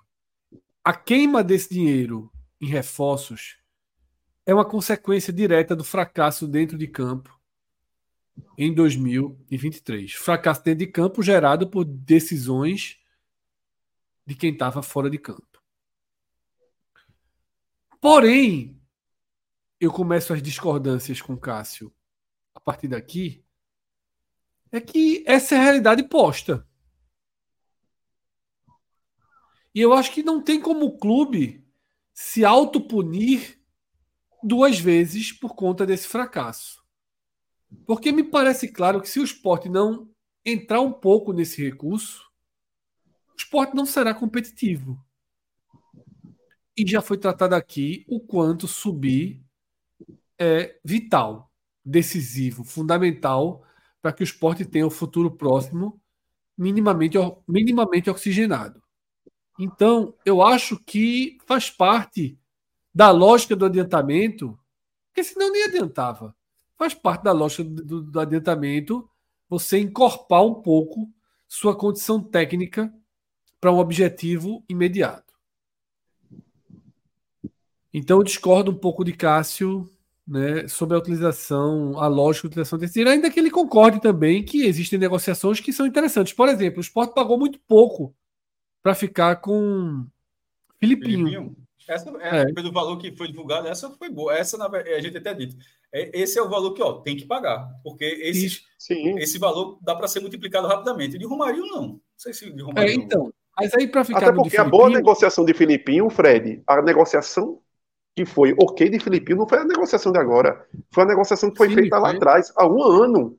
Porque o certo é isso. é isso, é você pegar o cara é, sem ser conhecido, por um valor baixo de aquisição se o cara der certo. É tipo, ó, eu vou dar vitrine pro cara. Agora, se o cara der certo, também eu vou comprar por um valor relativamente baixo para eu ter o meu lucro também, pelo meu risco da exposição que eu dei a ele. É. E aí, é, se o esporte tiver usado o dinheiro do adiantamento para gastar os 300, 400 mil em Filipinho, foi bem gasto. Tá? A questão de Thiago Couto, concordo com o Cauê. Plausível. Justificável. De risco, mas justificável. E eu até trouxe aqui no programa, no mercado que a gente fez, quando André Hernan posta a notícia, e ele é um repórter de São Paulo, os primeiros comentários são todos torcedores de São Paulo. E era quase uníssono a revolta dos torcedores de São Paulo com a negociação. Achando que São Paulo estava doando um ativo ao esporte, que era muito barato, que o, jogador, que o goleiro era muito promissor. Ou seja, há um sentido em se gastar um pouco naquele goleiro. Não vejo tanto problema. Acho caro. Né? Acho até um pouco em desacordo com o que foi feito nas últimas temporadas, mas na ideia de estar mais completo e mais fortalecido para 2024, faz parte. Então, é, me parece também muito claro que as lições de 22 e 23 foram aprendidas. Porque se tivesse gasto um pouquinho mais para ter um reserva de Juba e não Peglo, tivesse gasto um pouco mais para ter um goleiro, pode teria Série A hoje. Tá? Fred, e talvez, até só um parênteses, a questão desse, desse, desse modelo de negociação do Thiago Couto tenha saído depois do desenrolar de Kaique França. Talvez o, o esporte, a prioridade tenha sido Kaique França lá na frente, e estava negociando o Thiago Couto em paralelo, e o São Paulo, naquela de não querer perder o, o goleiro também pelo tempo contrato, naquela, ó, pagou, levou, não sei o quê. Opa, esse dinheiro dá para pagar. Talvez tenha até saído como uma oportunidade de negócio que o esporte enxergou, enxergou de ter o goleiro, não somente como empréstimo, mas como uma aquisição para o futuro. Talvez não tenha sido Sim. nem esse, esse, olhar de, opa, vou ter dois grandes goleiros, esse com ativo, talvez nem tenha sido. Talvez tenha sido para facilitar a negociação. E no futebol de hoje não tinha muita alternativa, não, tinha que ser. Agora, me preocupa muito mais, Cássio. Por exemplo, a gente fala de questões estruturais. O dinheiro que está sendo gasto no gramado da ilha, esse me incomoda. Por quê? Porque para mim está enxugando gelo. Pela enésima vez, está se fazendo reformas que a gente. Porra, que a sensação é de que não vai dar em nada. Que quando chover no meio do ano, vai alagar do mesmo jeito. Tá? E esse me preocupa muito. Não, esse é valor investido né? é, para é, dar uma maquiagem, para dar uma maquiagem vai... na ilha, Cássio. É, não, mas é, mas só para só confirmar, não é a mesma obra que você está imaginando das outras vezes, não. Dessa vez, pelo valor, pela, pela a proposta é tirar um metro de solo, se não me engano. É assim, é, Sim, é, vi, não, é só, não é só a grama, não. É a grama, a areia, a brita, mudar. De, é, é daqui, se cavar tudo, ali vai virar uma piscina, Fred. Assim, não vai, vai, vai faltar caminhão para tirar a quantidade de, de, de, de, de material ali. Não é só não é só a troca do gramado, não. É, é uma mudança que talvez a gente, talvez a gente nunca tenha visto. Agora, eu acho que pode não dar, pode não dar certo do mesmo jeito, mas só para dizer que não é algo que, que, a gente já viu, não é algo que a gente já viu. Agora, se fosse para dizer assim, eu vou gastar três vezes mais e vou colocar um gramado sintético, aí eu acho, acharia bom. Pronto, tá fazendo algo que vai dar uma durabilidade. Eu me preocupo muito com essas reformas pontuais, em que se gasta muito dinheiro e eu fico com a sensação de estar tá enxugando gelo. Então, eu me preocupo muito com essas reformas pontuais. E aí, a outra questão é Romarinho, que foi caro. Que foi caro. E Cauê chama de contratação de risco financeiramente, eu nem acho que é de risco. Porque eu acho que não vai ter negócio jamais. É dinheiro que você está trazendo no sentido de trazer alguém que possa desequilibrar na Série B. Eu acho que o Romarinho até pode vir a ter esse perfil. É um ótimo reforço. Agora, um reforço que chegando aos 4 milhões, a 2 milhões e meio até aceitável, chegando aos 4 milhões fica muito caro. Tá? E virão outros. E, ele falou um ponto bom. Ele, ele, o esporte precisa torcer para chegar a 4 milhões. Porque se ele, se ele só custar 2 milhões e meio, ele foi um fiasco. É, ele... 2 milhões e meio será caro. Os 2 milhões ah, e meio será, serão esporte, muito caros ao esporte. O esporte tem que torcer para que ele custe realmente 4 milhões, que significa é. que, ele, foi utilizado, que atingiu as metas e tal. Que realmente ele distou positivamente, fez a diferença. É. E aí é isso. Então, assim, é, é uma contratação que eu estou achando um valor elevado e virão outras, porque a tendência é que o esporte traga né, ainda dois atacantes de um bom nível, né, pelo menos. Mas é preciso ser competitivo. É preciso ser competitivo. E é preciso gastar um pouco desse dinheiro. É um clube de futebol, é um jogo, é uma aposta. E essa aposta vai ter que ser feita. Tá? Se perder de novo, a merda cobre. Se, porque até porque aí vai de novo ano que vem fazer mais, dobrar a aposta. É... As preocupações são pertinentes. Eu não acho que Cássio está errado em se preocupar. Mas eu acho que o clube também não está errado em usar esse dinheiro. Agora, alguém até escreveu, não sei se foi chat ou superchat, e eu concordo plenamente. Acho que foi até superchat. Se for, Pedro, pode colocar na tela. O que incomoda realmente é a gente nunca saber de nada. Isso, a transparência. O que incomoda é isso. Porque se não fosse Fortaleza, se não fosse São Paulo, a gente nem sonhava quanto tinham sido essas negociações. Tá? tá aí o superchat de João, concordo totalmente com o Cássio. O que me faria discordar um pouco seria se o clube tivesse transparência. É desanimador e frustrante, porque realmente, se o clube faz assim, ó, daquele dinheiro a gente vai usar 8 milhões aqui em compras, que a gente está achando necessário, por isso, isso e isso, mas a gente acha que se vender um deles ou dois deles já tá vai tirar os 8 milhões, isso. ou se subir. Alguém precisa dar uma cara para dizer isso, porque, por exemplo, quando o São Paulo divulgou, quando o Fortaleza divulgou, Pedro Maranhão, que está aqui no chat, que é nosso setorista do ENE45, ele colocou no nosso grupo interno. Marcial Júnior, que hoje é o coordenador de comunicação do esporte, disse que o clube vai soltar uma nota sobre isso. A nota ainda não veio. Mas, porra, não é soltar uma nota. Sobre quem? Sobre esse uso do dinheiro, né? Sobre hum. essas contratações. Que o clube soltaria uma nota.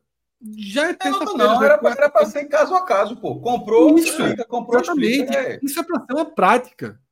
Uma boa prática, tá? Do esporte.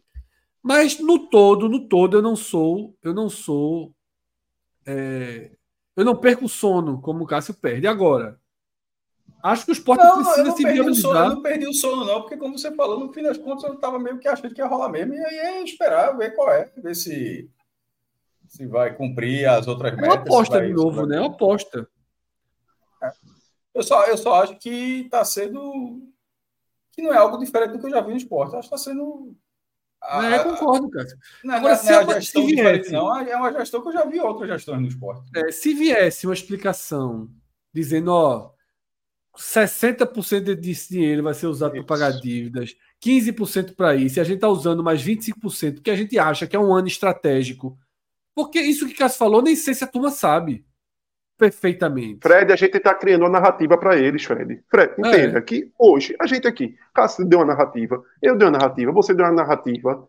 Veja, a gente só queria escutar, como eu acho que a maioria do torcedor do esporte, uma narrativa da diretoria para, olha, X% a gente vai pagar pegar para isso. X a gente vai deixar guardado porque a gente não quer ter risco algum.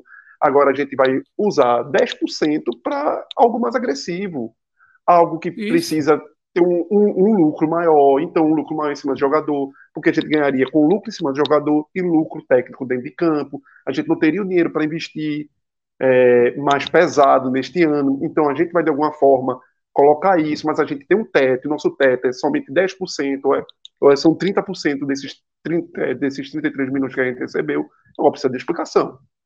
Para não se achar que vai torrar os 33 milhões logo. As compras podem ser parceladas. Enfim, Isso, pode ter exato. negociações que a gente não sabe.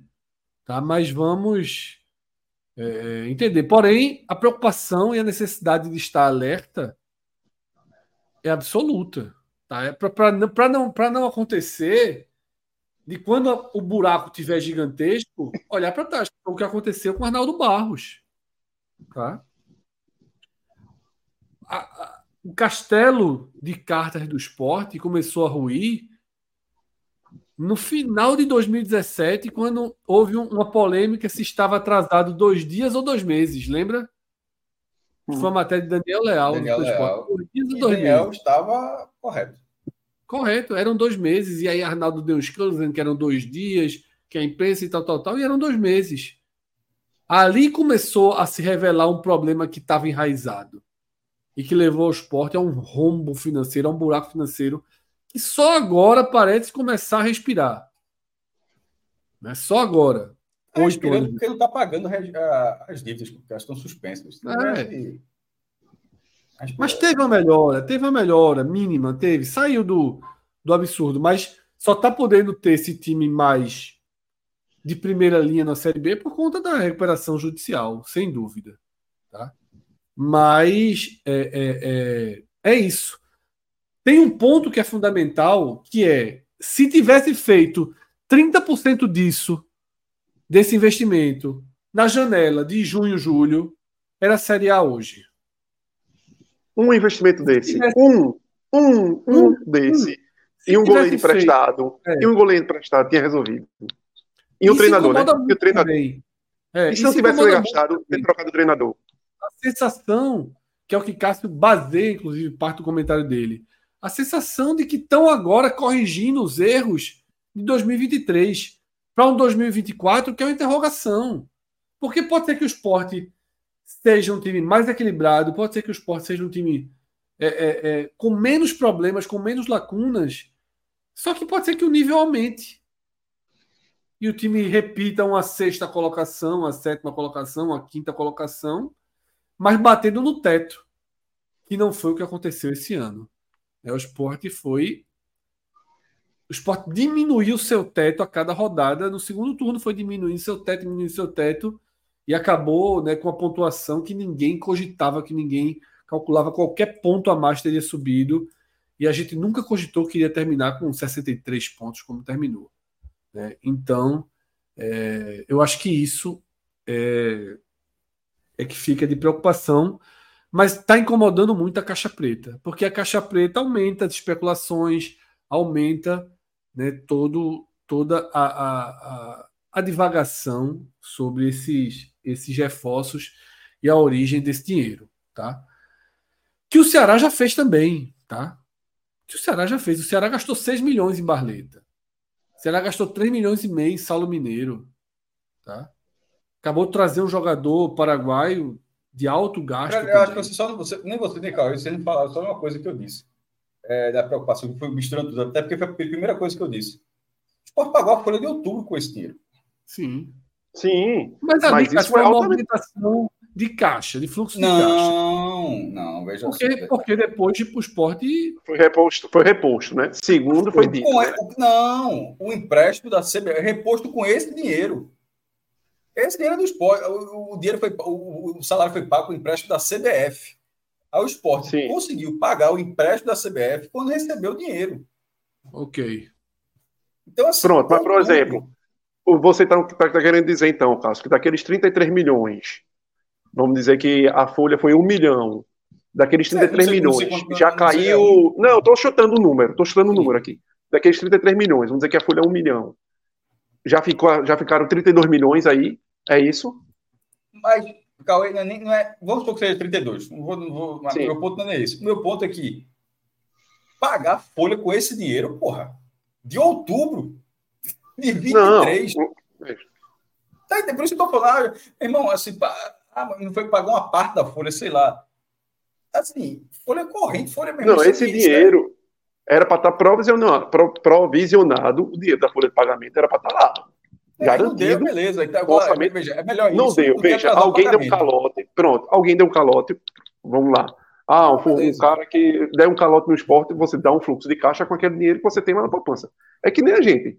Pô, tu recebeu um calote de alguém que ia te pagar, um dinheiro que entrar, não entrou, tira da poupança, bota naquele emergencial, no próximo mês você bota de volta.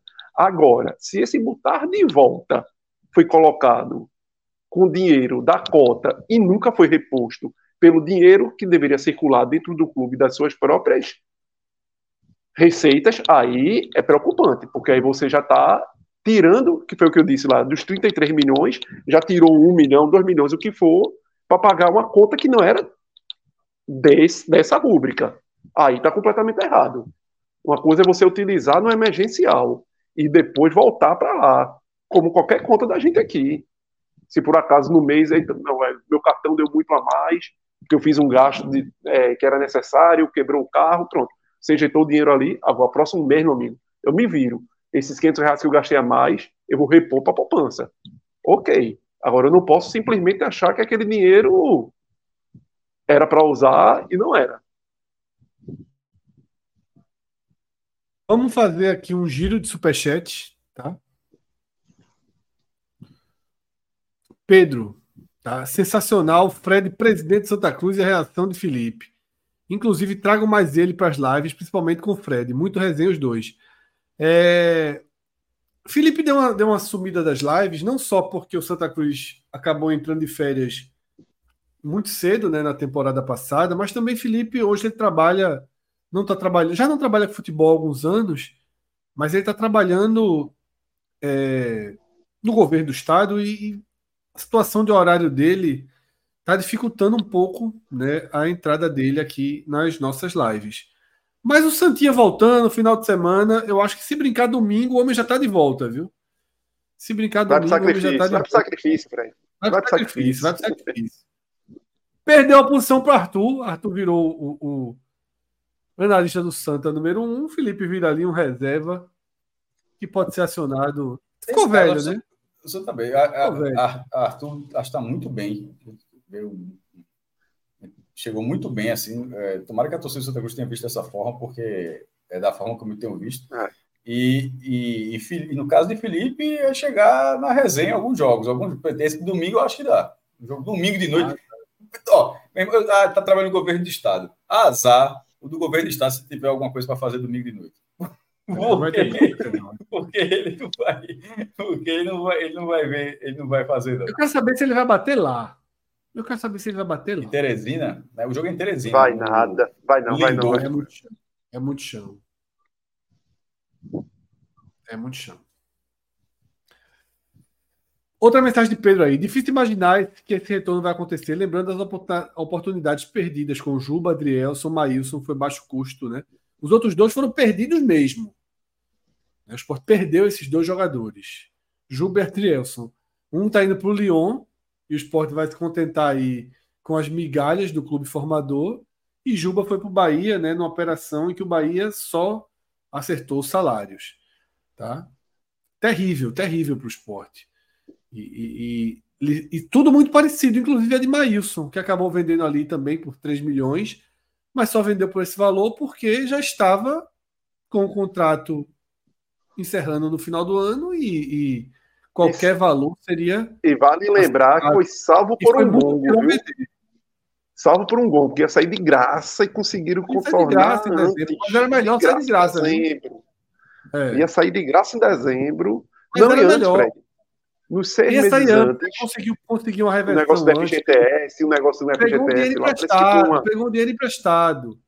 Pegou é, um dinheiro emprestado para pagar. Para poder resolver, porque senão ia perder de graça. Ia, ia, perder de graça ia, ia ficar devendo. Ia perder de graça ia ficar devendo. Acho que foi para Fortaleza, viu? Isso, Acho que Fortaleza exatamente. ia pegar. Né, de graça, Marcelo Paz, é. na brodagem. Foi o Geriuri, né? Foi o que conseguiu, conseguiu com o Marcelo Paz numa ligação, bloquear um pouco essa negociação, né? É, é, é Foi, o esporte resolveu que devia para Maí com o Maílson e equacionou. Exatamente. Acho que foi o próprio Yuri que colocou esse dinheiro, viu? Me foge aqui agora, mas acho que foi o próprio Yuri que colocou. Tenho certeza não, mas esse dinheiro. Esqueci um pouco dessa história. Eu sei que esse, foi ele que resolveu. Eu sei que nisso foi ele, ele que resolveu. resolveu ele, resolveu numa, numa, é, ele, ele Pediu para Marcelo Paes segurar aí, porque seria muito prejudicial para o clube, para ele.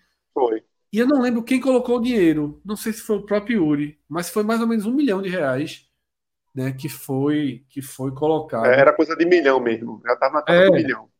Quitou, aí evitou que ele saísse de, de graça. E Isso. aí o possível caminho era Fortaleza. E aí vendeu por 3 milhões e pouco, né? Mas era muito melhor ter ficado com ele. Sim. Eu, eu era um dos que defendia isso, mas não era a maioria.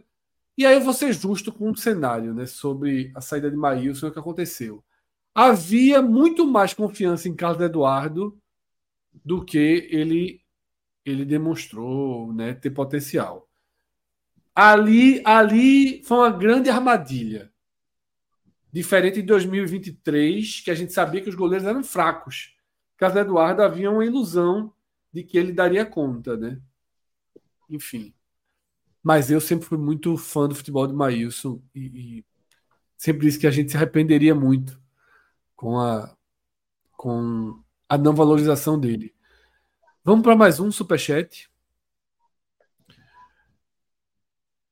Johnny Erindi.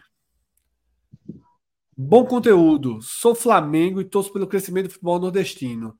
Nutro carinho pelo Bahia. Importante debater as SAFs com cuidado e sem adesismo. Eu acho que a gente tem esse cuidado, tá, Johnny? Mas é aquilo que a gente já falou sobre esse tema lá no começo. Algumas pautas não podem vir quando algo foge do interesse direto do status quo, né? do, de, quem, de quem dita os rumos do futebol brasileiro. Seja a mídia do eixo, seja o próprio eixo, sejam analistas. Não dá para debater Z3 só no ano em que os 12 estão na Série A. Que o Z3 é um debate necessário. Não dá para debater é, é, é, controle das SAFs, né? Não dá para debater fair play financeiro quando entra um novo, um novo, novo player no mercado. E esse player não é do Santos, esse player não é do Botafogo, esse player é do Bahia. Tá?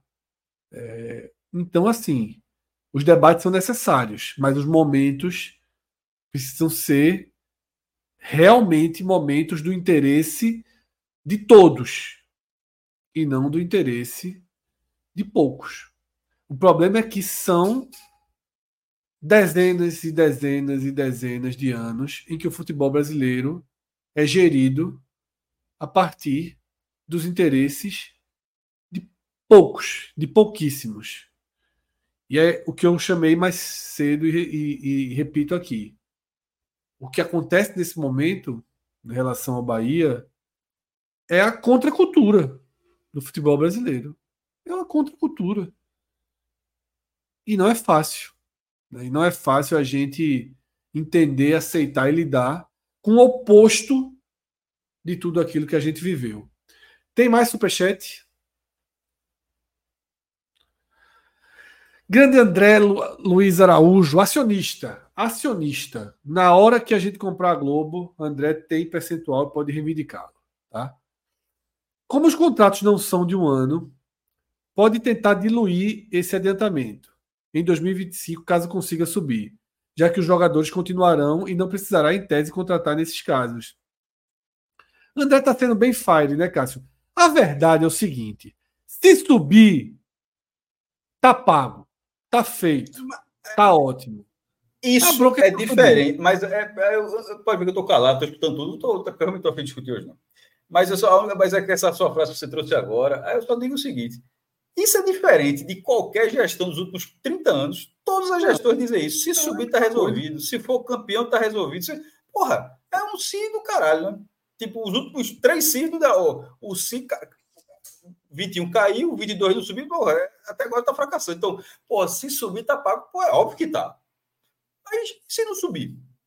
É, e, se, é e se não subir? Mas você não, você não administra o clube dessa forma, não, pô. Não, pelo menos não deveria. Porque se for dessa forma, é a mesma forma que muitos outros já, falaram, já, já, já fizeram. E a esperança é que a, essa direção do esporte seja diferente disso. Mas aí, se for nessa lógica que você está falando, para mim seria igual a 80, 80 90% de todas as outras. É isso, tá? O programa vai chegando aqui aos seus minutos finais, tá? Jailson Souza resumiu aí, tá? No chat. Coloca aí na tela Jailson Souza aí no chat, Pedro. Parte do tema desse programa está aí resumido numa frase. Torcedor do Bahia, somos ricos, porra! O Bahia tá rico aí, isso aí é inegável. É isso, tá? Pedrão, entra no NE45, por favor. Entra aí na tela no NE45 para a gente mostrar a forma mais fácil. Clica aí na capa, na capa, na capa. Desce aí o banner. Não, não, não, não é na matéria de capa, não. É para no banner do Beto Nacional. Pronto, clica aí no banner que surgiu na tela. Não, tanto faz. Pode clicar nesse daí, tá? Copa São Clicando, Paulo. Tu não, é, tu não é bom da Copa São Paulo? Vamos Isso, ver, clicando, sinal, clicando na Copa São Paulo. Clicando o sinal Lenice, Fred. Como é, Pedro? Decepcionou, né? O Lenice decepcionou, né? Pedrão, vamos clicar, Pedro, para a gente poder entrar no Beto Nacional?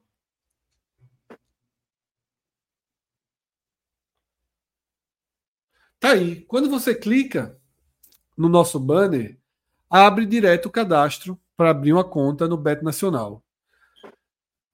E veja como é rápido, tá? Você vai colocar o seu CPF, o seu nome, seu e-mail, confirma o e-mail, telefone. Logo embaixo ali é só já criar seu login, senha de login, pronto.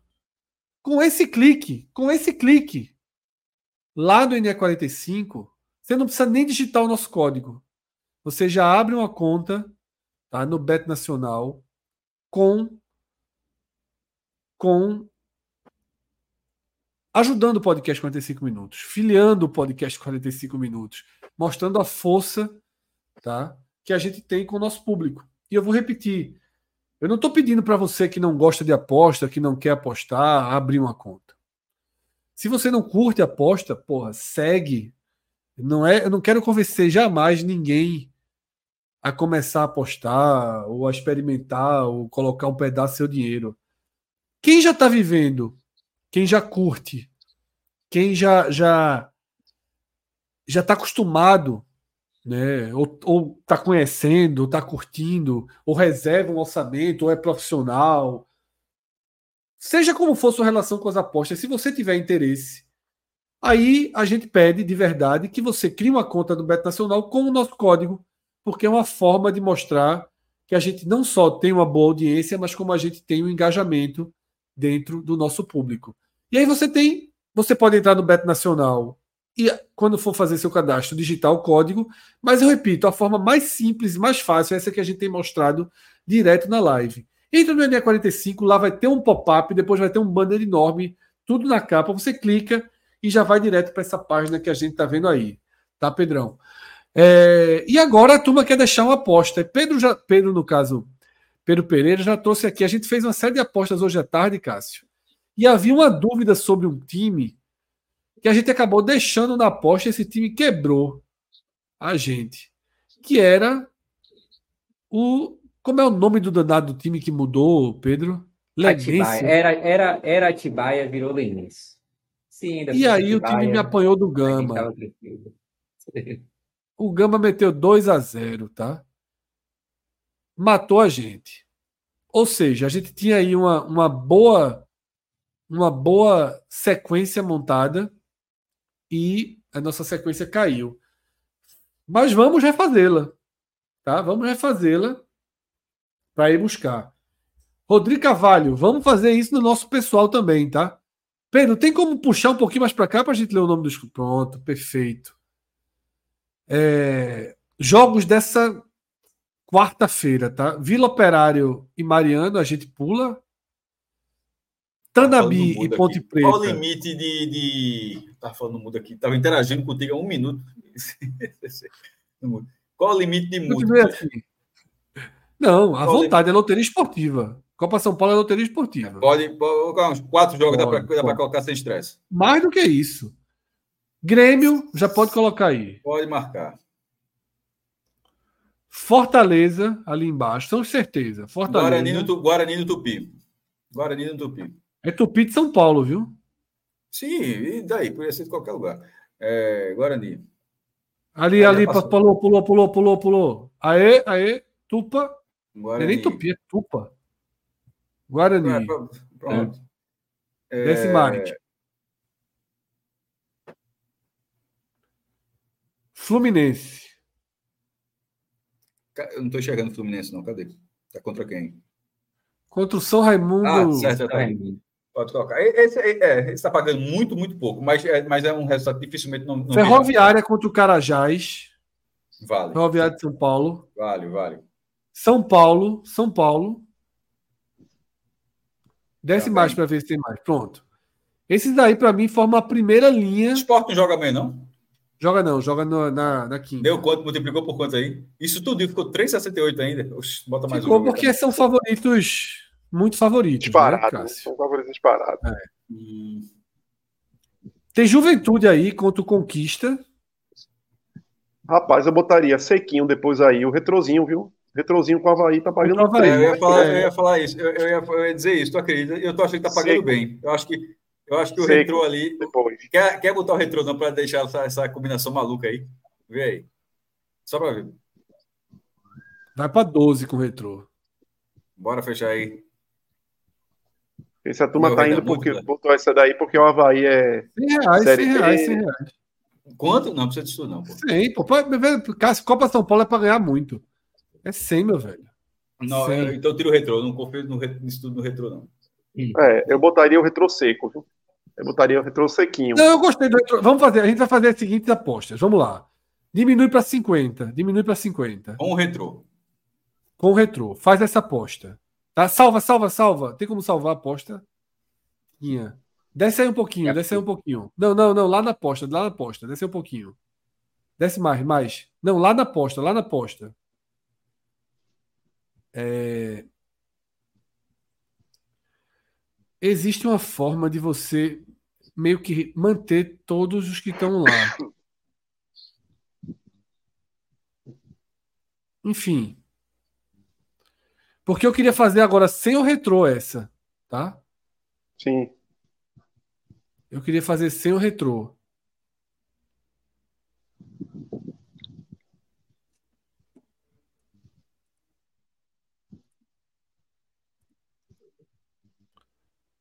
Fluminense. Tem um Atlético Goianiense aí também que podia ser, né? mas esse Goianiense é o Atlético, né? Aonde? Tem um ali chamado Goianiense. Será que não é o Atlético? Acho que é o Atlético, né? Eu não vi, Fred. Ah, tô vendo ali Goianiense, sub-20 contra o Operário.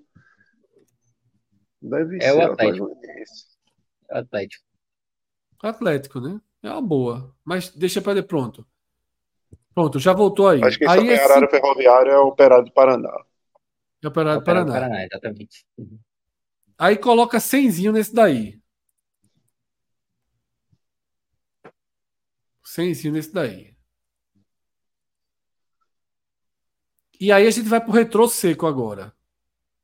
E, aí, esse do retrô seco dá para acreditar, já que. Olha, tem um outro bom também, viu? Que é o Atlético Cearense contra o Criciúma. O Atlético Cearense foi super bem ano passado. Mas é dureza demais, né? Tá logo acima do retrô. Dois tem uma basezinha do... boa. Tá pagando quanto? Tá pagando 466.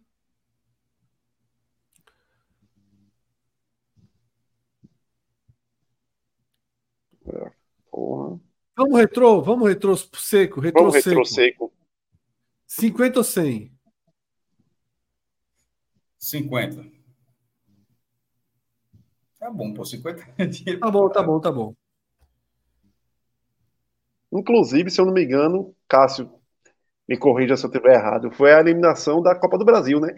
O Retro tirou o Havaí na Copa do Brasil, não foi? Na primeira rodada, né? Não foi? Na primeira rodada. Aí, aí arena, cai para aquele, aí cai aquele jogo miserável pro Tom Benz. Foi. Foi. Eu vou fazer a minha com calma depois, viu? Pensei no ar, eu gosto, eu gosto de Copa São Paulo. Eu gosto de Copa São Paulo. Aqui a gente está fazendo um pouquinho na, na correria, mas eu gosto de Copa São Paulo. Sobretudo na segunda rodada. Não, já dá a sua experiência aí, com a sua experiência de tipster? Diga aí qual é o jogo que a gente não enxergou ainda. Diga aí. Não, eu vou ter que ver com calma, cara, porque os nomes às vezes estão cortados aí. Tem que ver com calma. Eu acho que a nossa aposta tá boa. A nossa aposta tá boa. Tá? Acho que a gente tá bem no, no primeiro tiro aí. Às vezes, é, o problema é esse. Hoje a gente confiou no, no Atibaia aí, o Atibaia levou um pau do Gama. Esses times. Pô, e Atibaia é time de empresário, pô. É, Atibaia é time de empresário, pô. Sim, então. Porra, Gama morto, Cauê. Pois é. Que monstro, o campeão da Série B de 98. Então, assim, para mim, o grande segredo da Copa São Paulo é você desvendar os times de, de São Paulo. Saber qual deles. Quem Ele tá tá jogando aí. em casa. É, quem tá jogando, em em casa, ver cidade. com calma.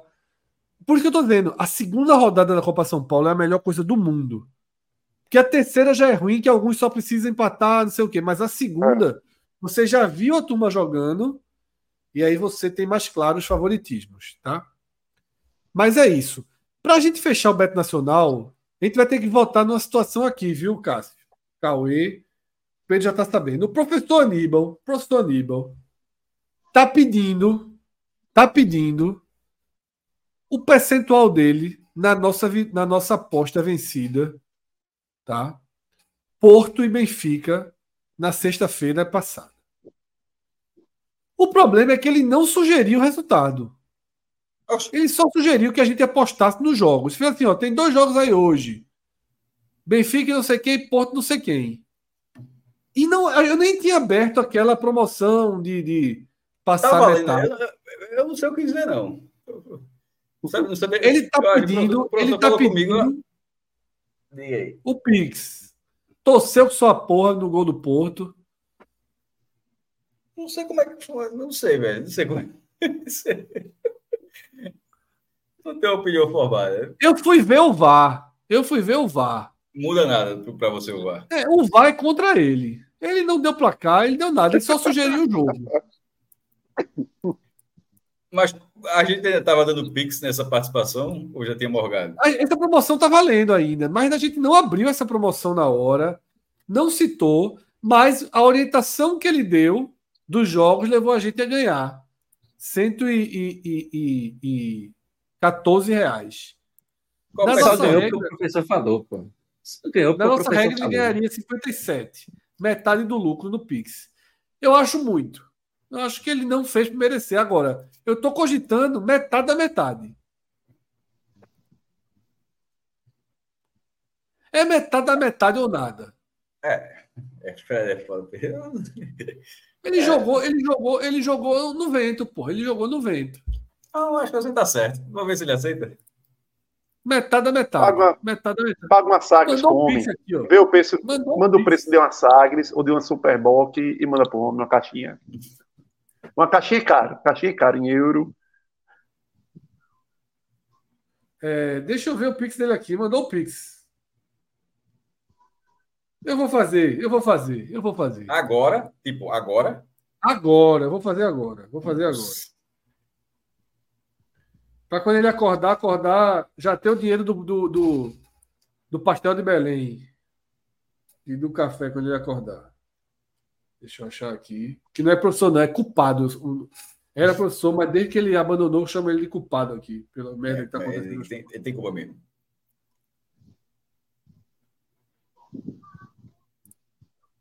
Aí, meu irmão, tá difícil copiar o o Pix, não tá copiando. Enfim, professor. Vai chegar, vai chegar. Não tô conseguindo copiar aqui para colar, não. Digitar teu e-mail um por um vai ser. Já tá errado que Pix de e-mail é o pior Pix que tem. Pix tem que ser número, professor. Porra de e-mail. É mesmo, eu sabia disso não. É? Pode ser e-mail, pode ser e-mail, mas é muito Pode ser chato e-mail. mesmo. O, o, teu, o teu é qual? Ou meu CPF ou meu telefone. É mesmo. Pode cadastrar os dois. Pode, É o cara vai com e-mail. porra. Aí, Pedro é e-mail. Vou, vou repensar isso aí. O cara- Pedro já tá aqui caladinho aqui. Eu tô perto de largar e levando. É, levando inibe de o cara, graça. inibe o cara, inibe o cara a, a, a, a fazer um, um, um- Por que é ruim o e-mail? Agora eu fiquei curioso. Mas por Pô, olha só, Cássio, ele colocou aqui, ó, deixando aqui o Pix Não, na da turma opinião, na ânsia. Por que você acha que um Pix cadastrado por e-mail é ruim? Por exemplo, eu não sei se foi o jeito que ele colocou, eu não estou conseguindo copiar aqui a mensagem, porque, vamos lá, vou ter que veja só, para copiar, aqui também ele escreveu outras coisas misturadas, eu tenho que copiar tudo, colar, Porra, complicou, professor, amanhã ele manda um e-mail sozinho para ver se ele vai ganhar esses 25 reais. E se ganhar, a gente vai fazer alguns acordos aí. Fazer alguns acordos aí, vamos ver aí qual é do professor. Por mim, ele ganhava o direito de dar mais três tiros, ao invés de 25 reais. Mas vamos, vamos, vamos ver aí esse debate. E, de toda forma, ele está ansioso aqui para o conselho aprovar, eu aprovo. Eu aprovo. Ele tem direito a 25%, mas ele pode escolher ou 25% ou duas apostas. Três é muito. Ou duas apostas. Tem a chance de mais duas vezes aqui comandar a nossa aposta. No caso, o professor só participa do mercado, né? Porque essa hora ele está dormindo, já que ele está no fuso horário de Portugal. Tá? É isso. Rodrigo aí está dizendo que o importante é destacar o abraço de hoje. Ganhamos mais de 500 inscritos em um único dia. O engajamento com comentários e likes foi enorme. Nossa, principalmente 500, Bahia. Dia... Com análise do mercado 18. Foi de fato um dia mais, mais, legal. Mais, com mais seguidores, com mais de maior adesão. Não ter Isso. um dia com 500, não. Um dia muito legal para abrirmos os trabalhos de 2024, tá? Eu agradeço, como o Rodrigo pede aí, mas a gente já agradeceu algumas vezes. Tá? Agradeço a todos pela companhia, por estar presente. Alguns com a gente na longa caminhada de 10 anos, alguns a 7, alguns a 6, alguns a 5, alguns hoje. E, como eu falei antes, a alegria e a responsabilidade é a mesma, tá? Nessa quarta-feira, a gente volta ao ar às 13h30, com margem de erro até 2h15, né, já que 45 minutos, para quem não conhece, não é o nome do tempo do nosso programa, é o tempo da nossa margem de erro de atraso. Então, entre 1h30 e 2h15, a gente entra no ar nessa quarta-feira com o mercado, onde a gente vai analisar as movimentações e as últimas notícias do futebol do Nordeste. Tá? E à noite, aí estaremos aqui. Agamenon. Mas não falaremos de futebol. Para quem não conhece, a gente tem um programa que a gente faz uma vez por semana para dar uma relaxada, para falar das outras coisas mais ou menos importantes da vida, que é o Agamenon.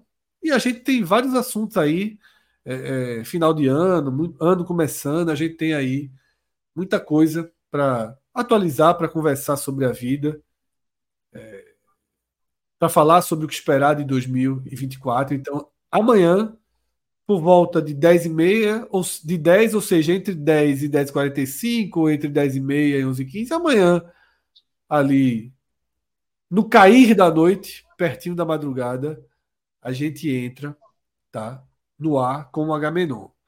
Na quinta-feira, uma e meia, mercado, e à noite, Voltamos aqui para falar de futebol, onde a gente vai trazer um especial da Copa do Nordeste, fundamentalmente da pré-Copa do Nordeste. Não é ainda o nosso vídeo guia. O nosso vídeo guia vai vir só depois de definidos os clubes, de feito o sorteio. Aí sim a gente faz o nosso vídeo guia, uma tradição nossa de todos os anos. Quinta-feira a gente vai dar uma geral, relembrar. Parêntese, parêntese sobre o sorteio. A essa altura, os grupos sempre eram conhecidos, né? tipo, eram os grupos, era é. sorteado e ficava um espaçozinho lá vaga, ó, vendo da seletiva. Dessa vez, não tem, não tem nada ainda, não tem. Isso, está tudo muito. A CBF não está vivendo seus melhores dias. Tá, não, tá. Digamos não. assim, né? É... E aí vai ter Copa daqui... do Brasil também, sem data. Né? Copa do Brasil Verdade, já, tá... já deveria estar tá acontecendo, né? Então é isso. Estamos é, iniciando uma grande jornada tá? em 2024. Quarta-feira, quinta e sexta, mercado ao meio-dia. Quarta-noite, Agamenon.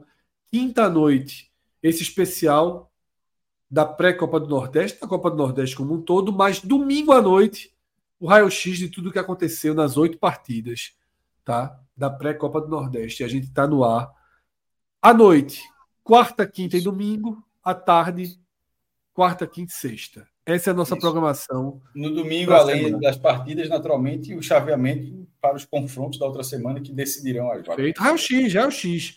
Com Já tudo que a gente tem direito, tá? E, obviamente, aí uma atençãozinha ao retorno do Santa Cruz ao futebol, mais do que necessário. Eu ainda nem sei, cara.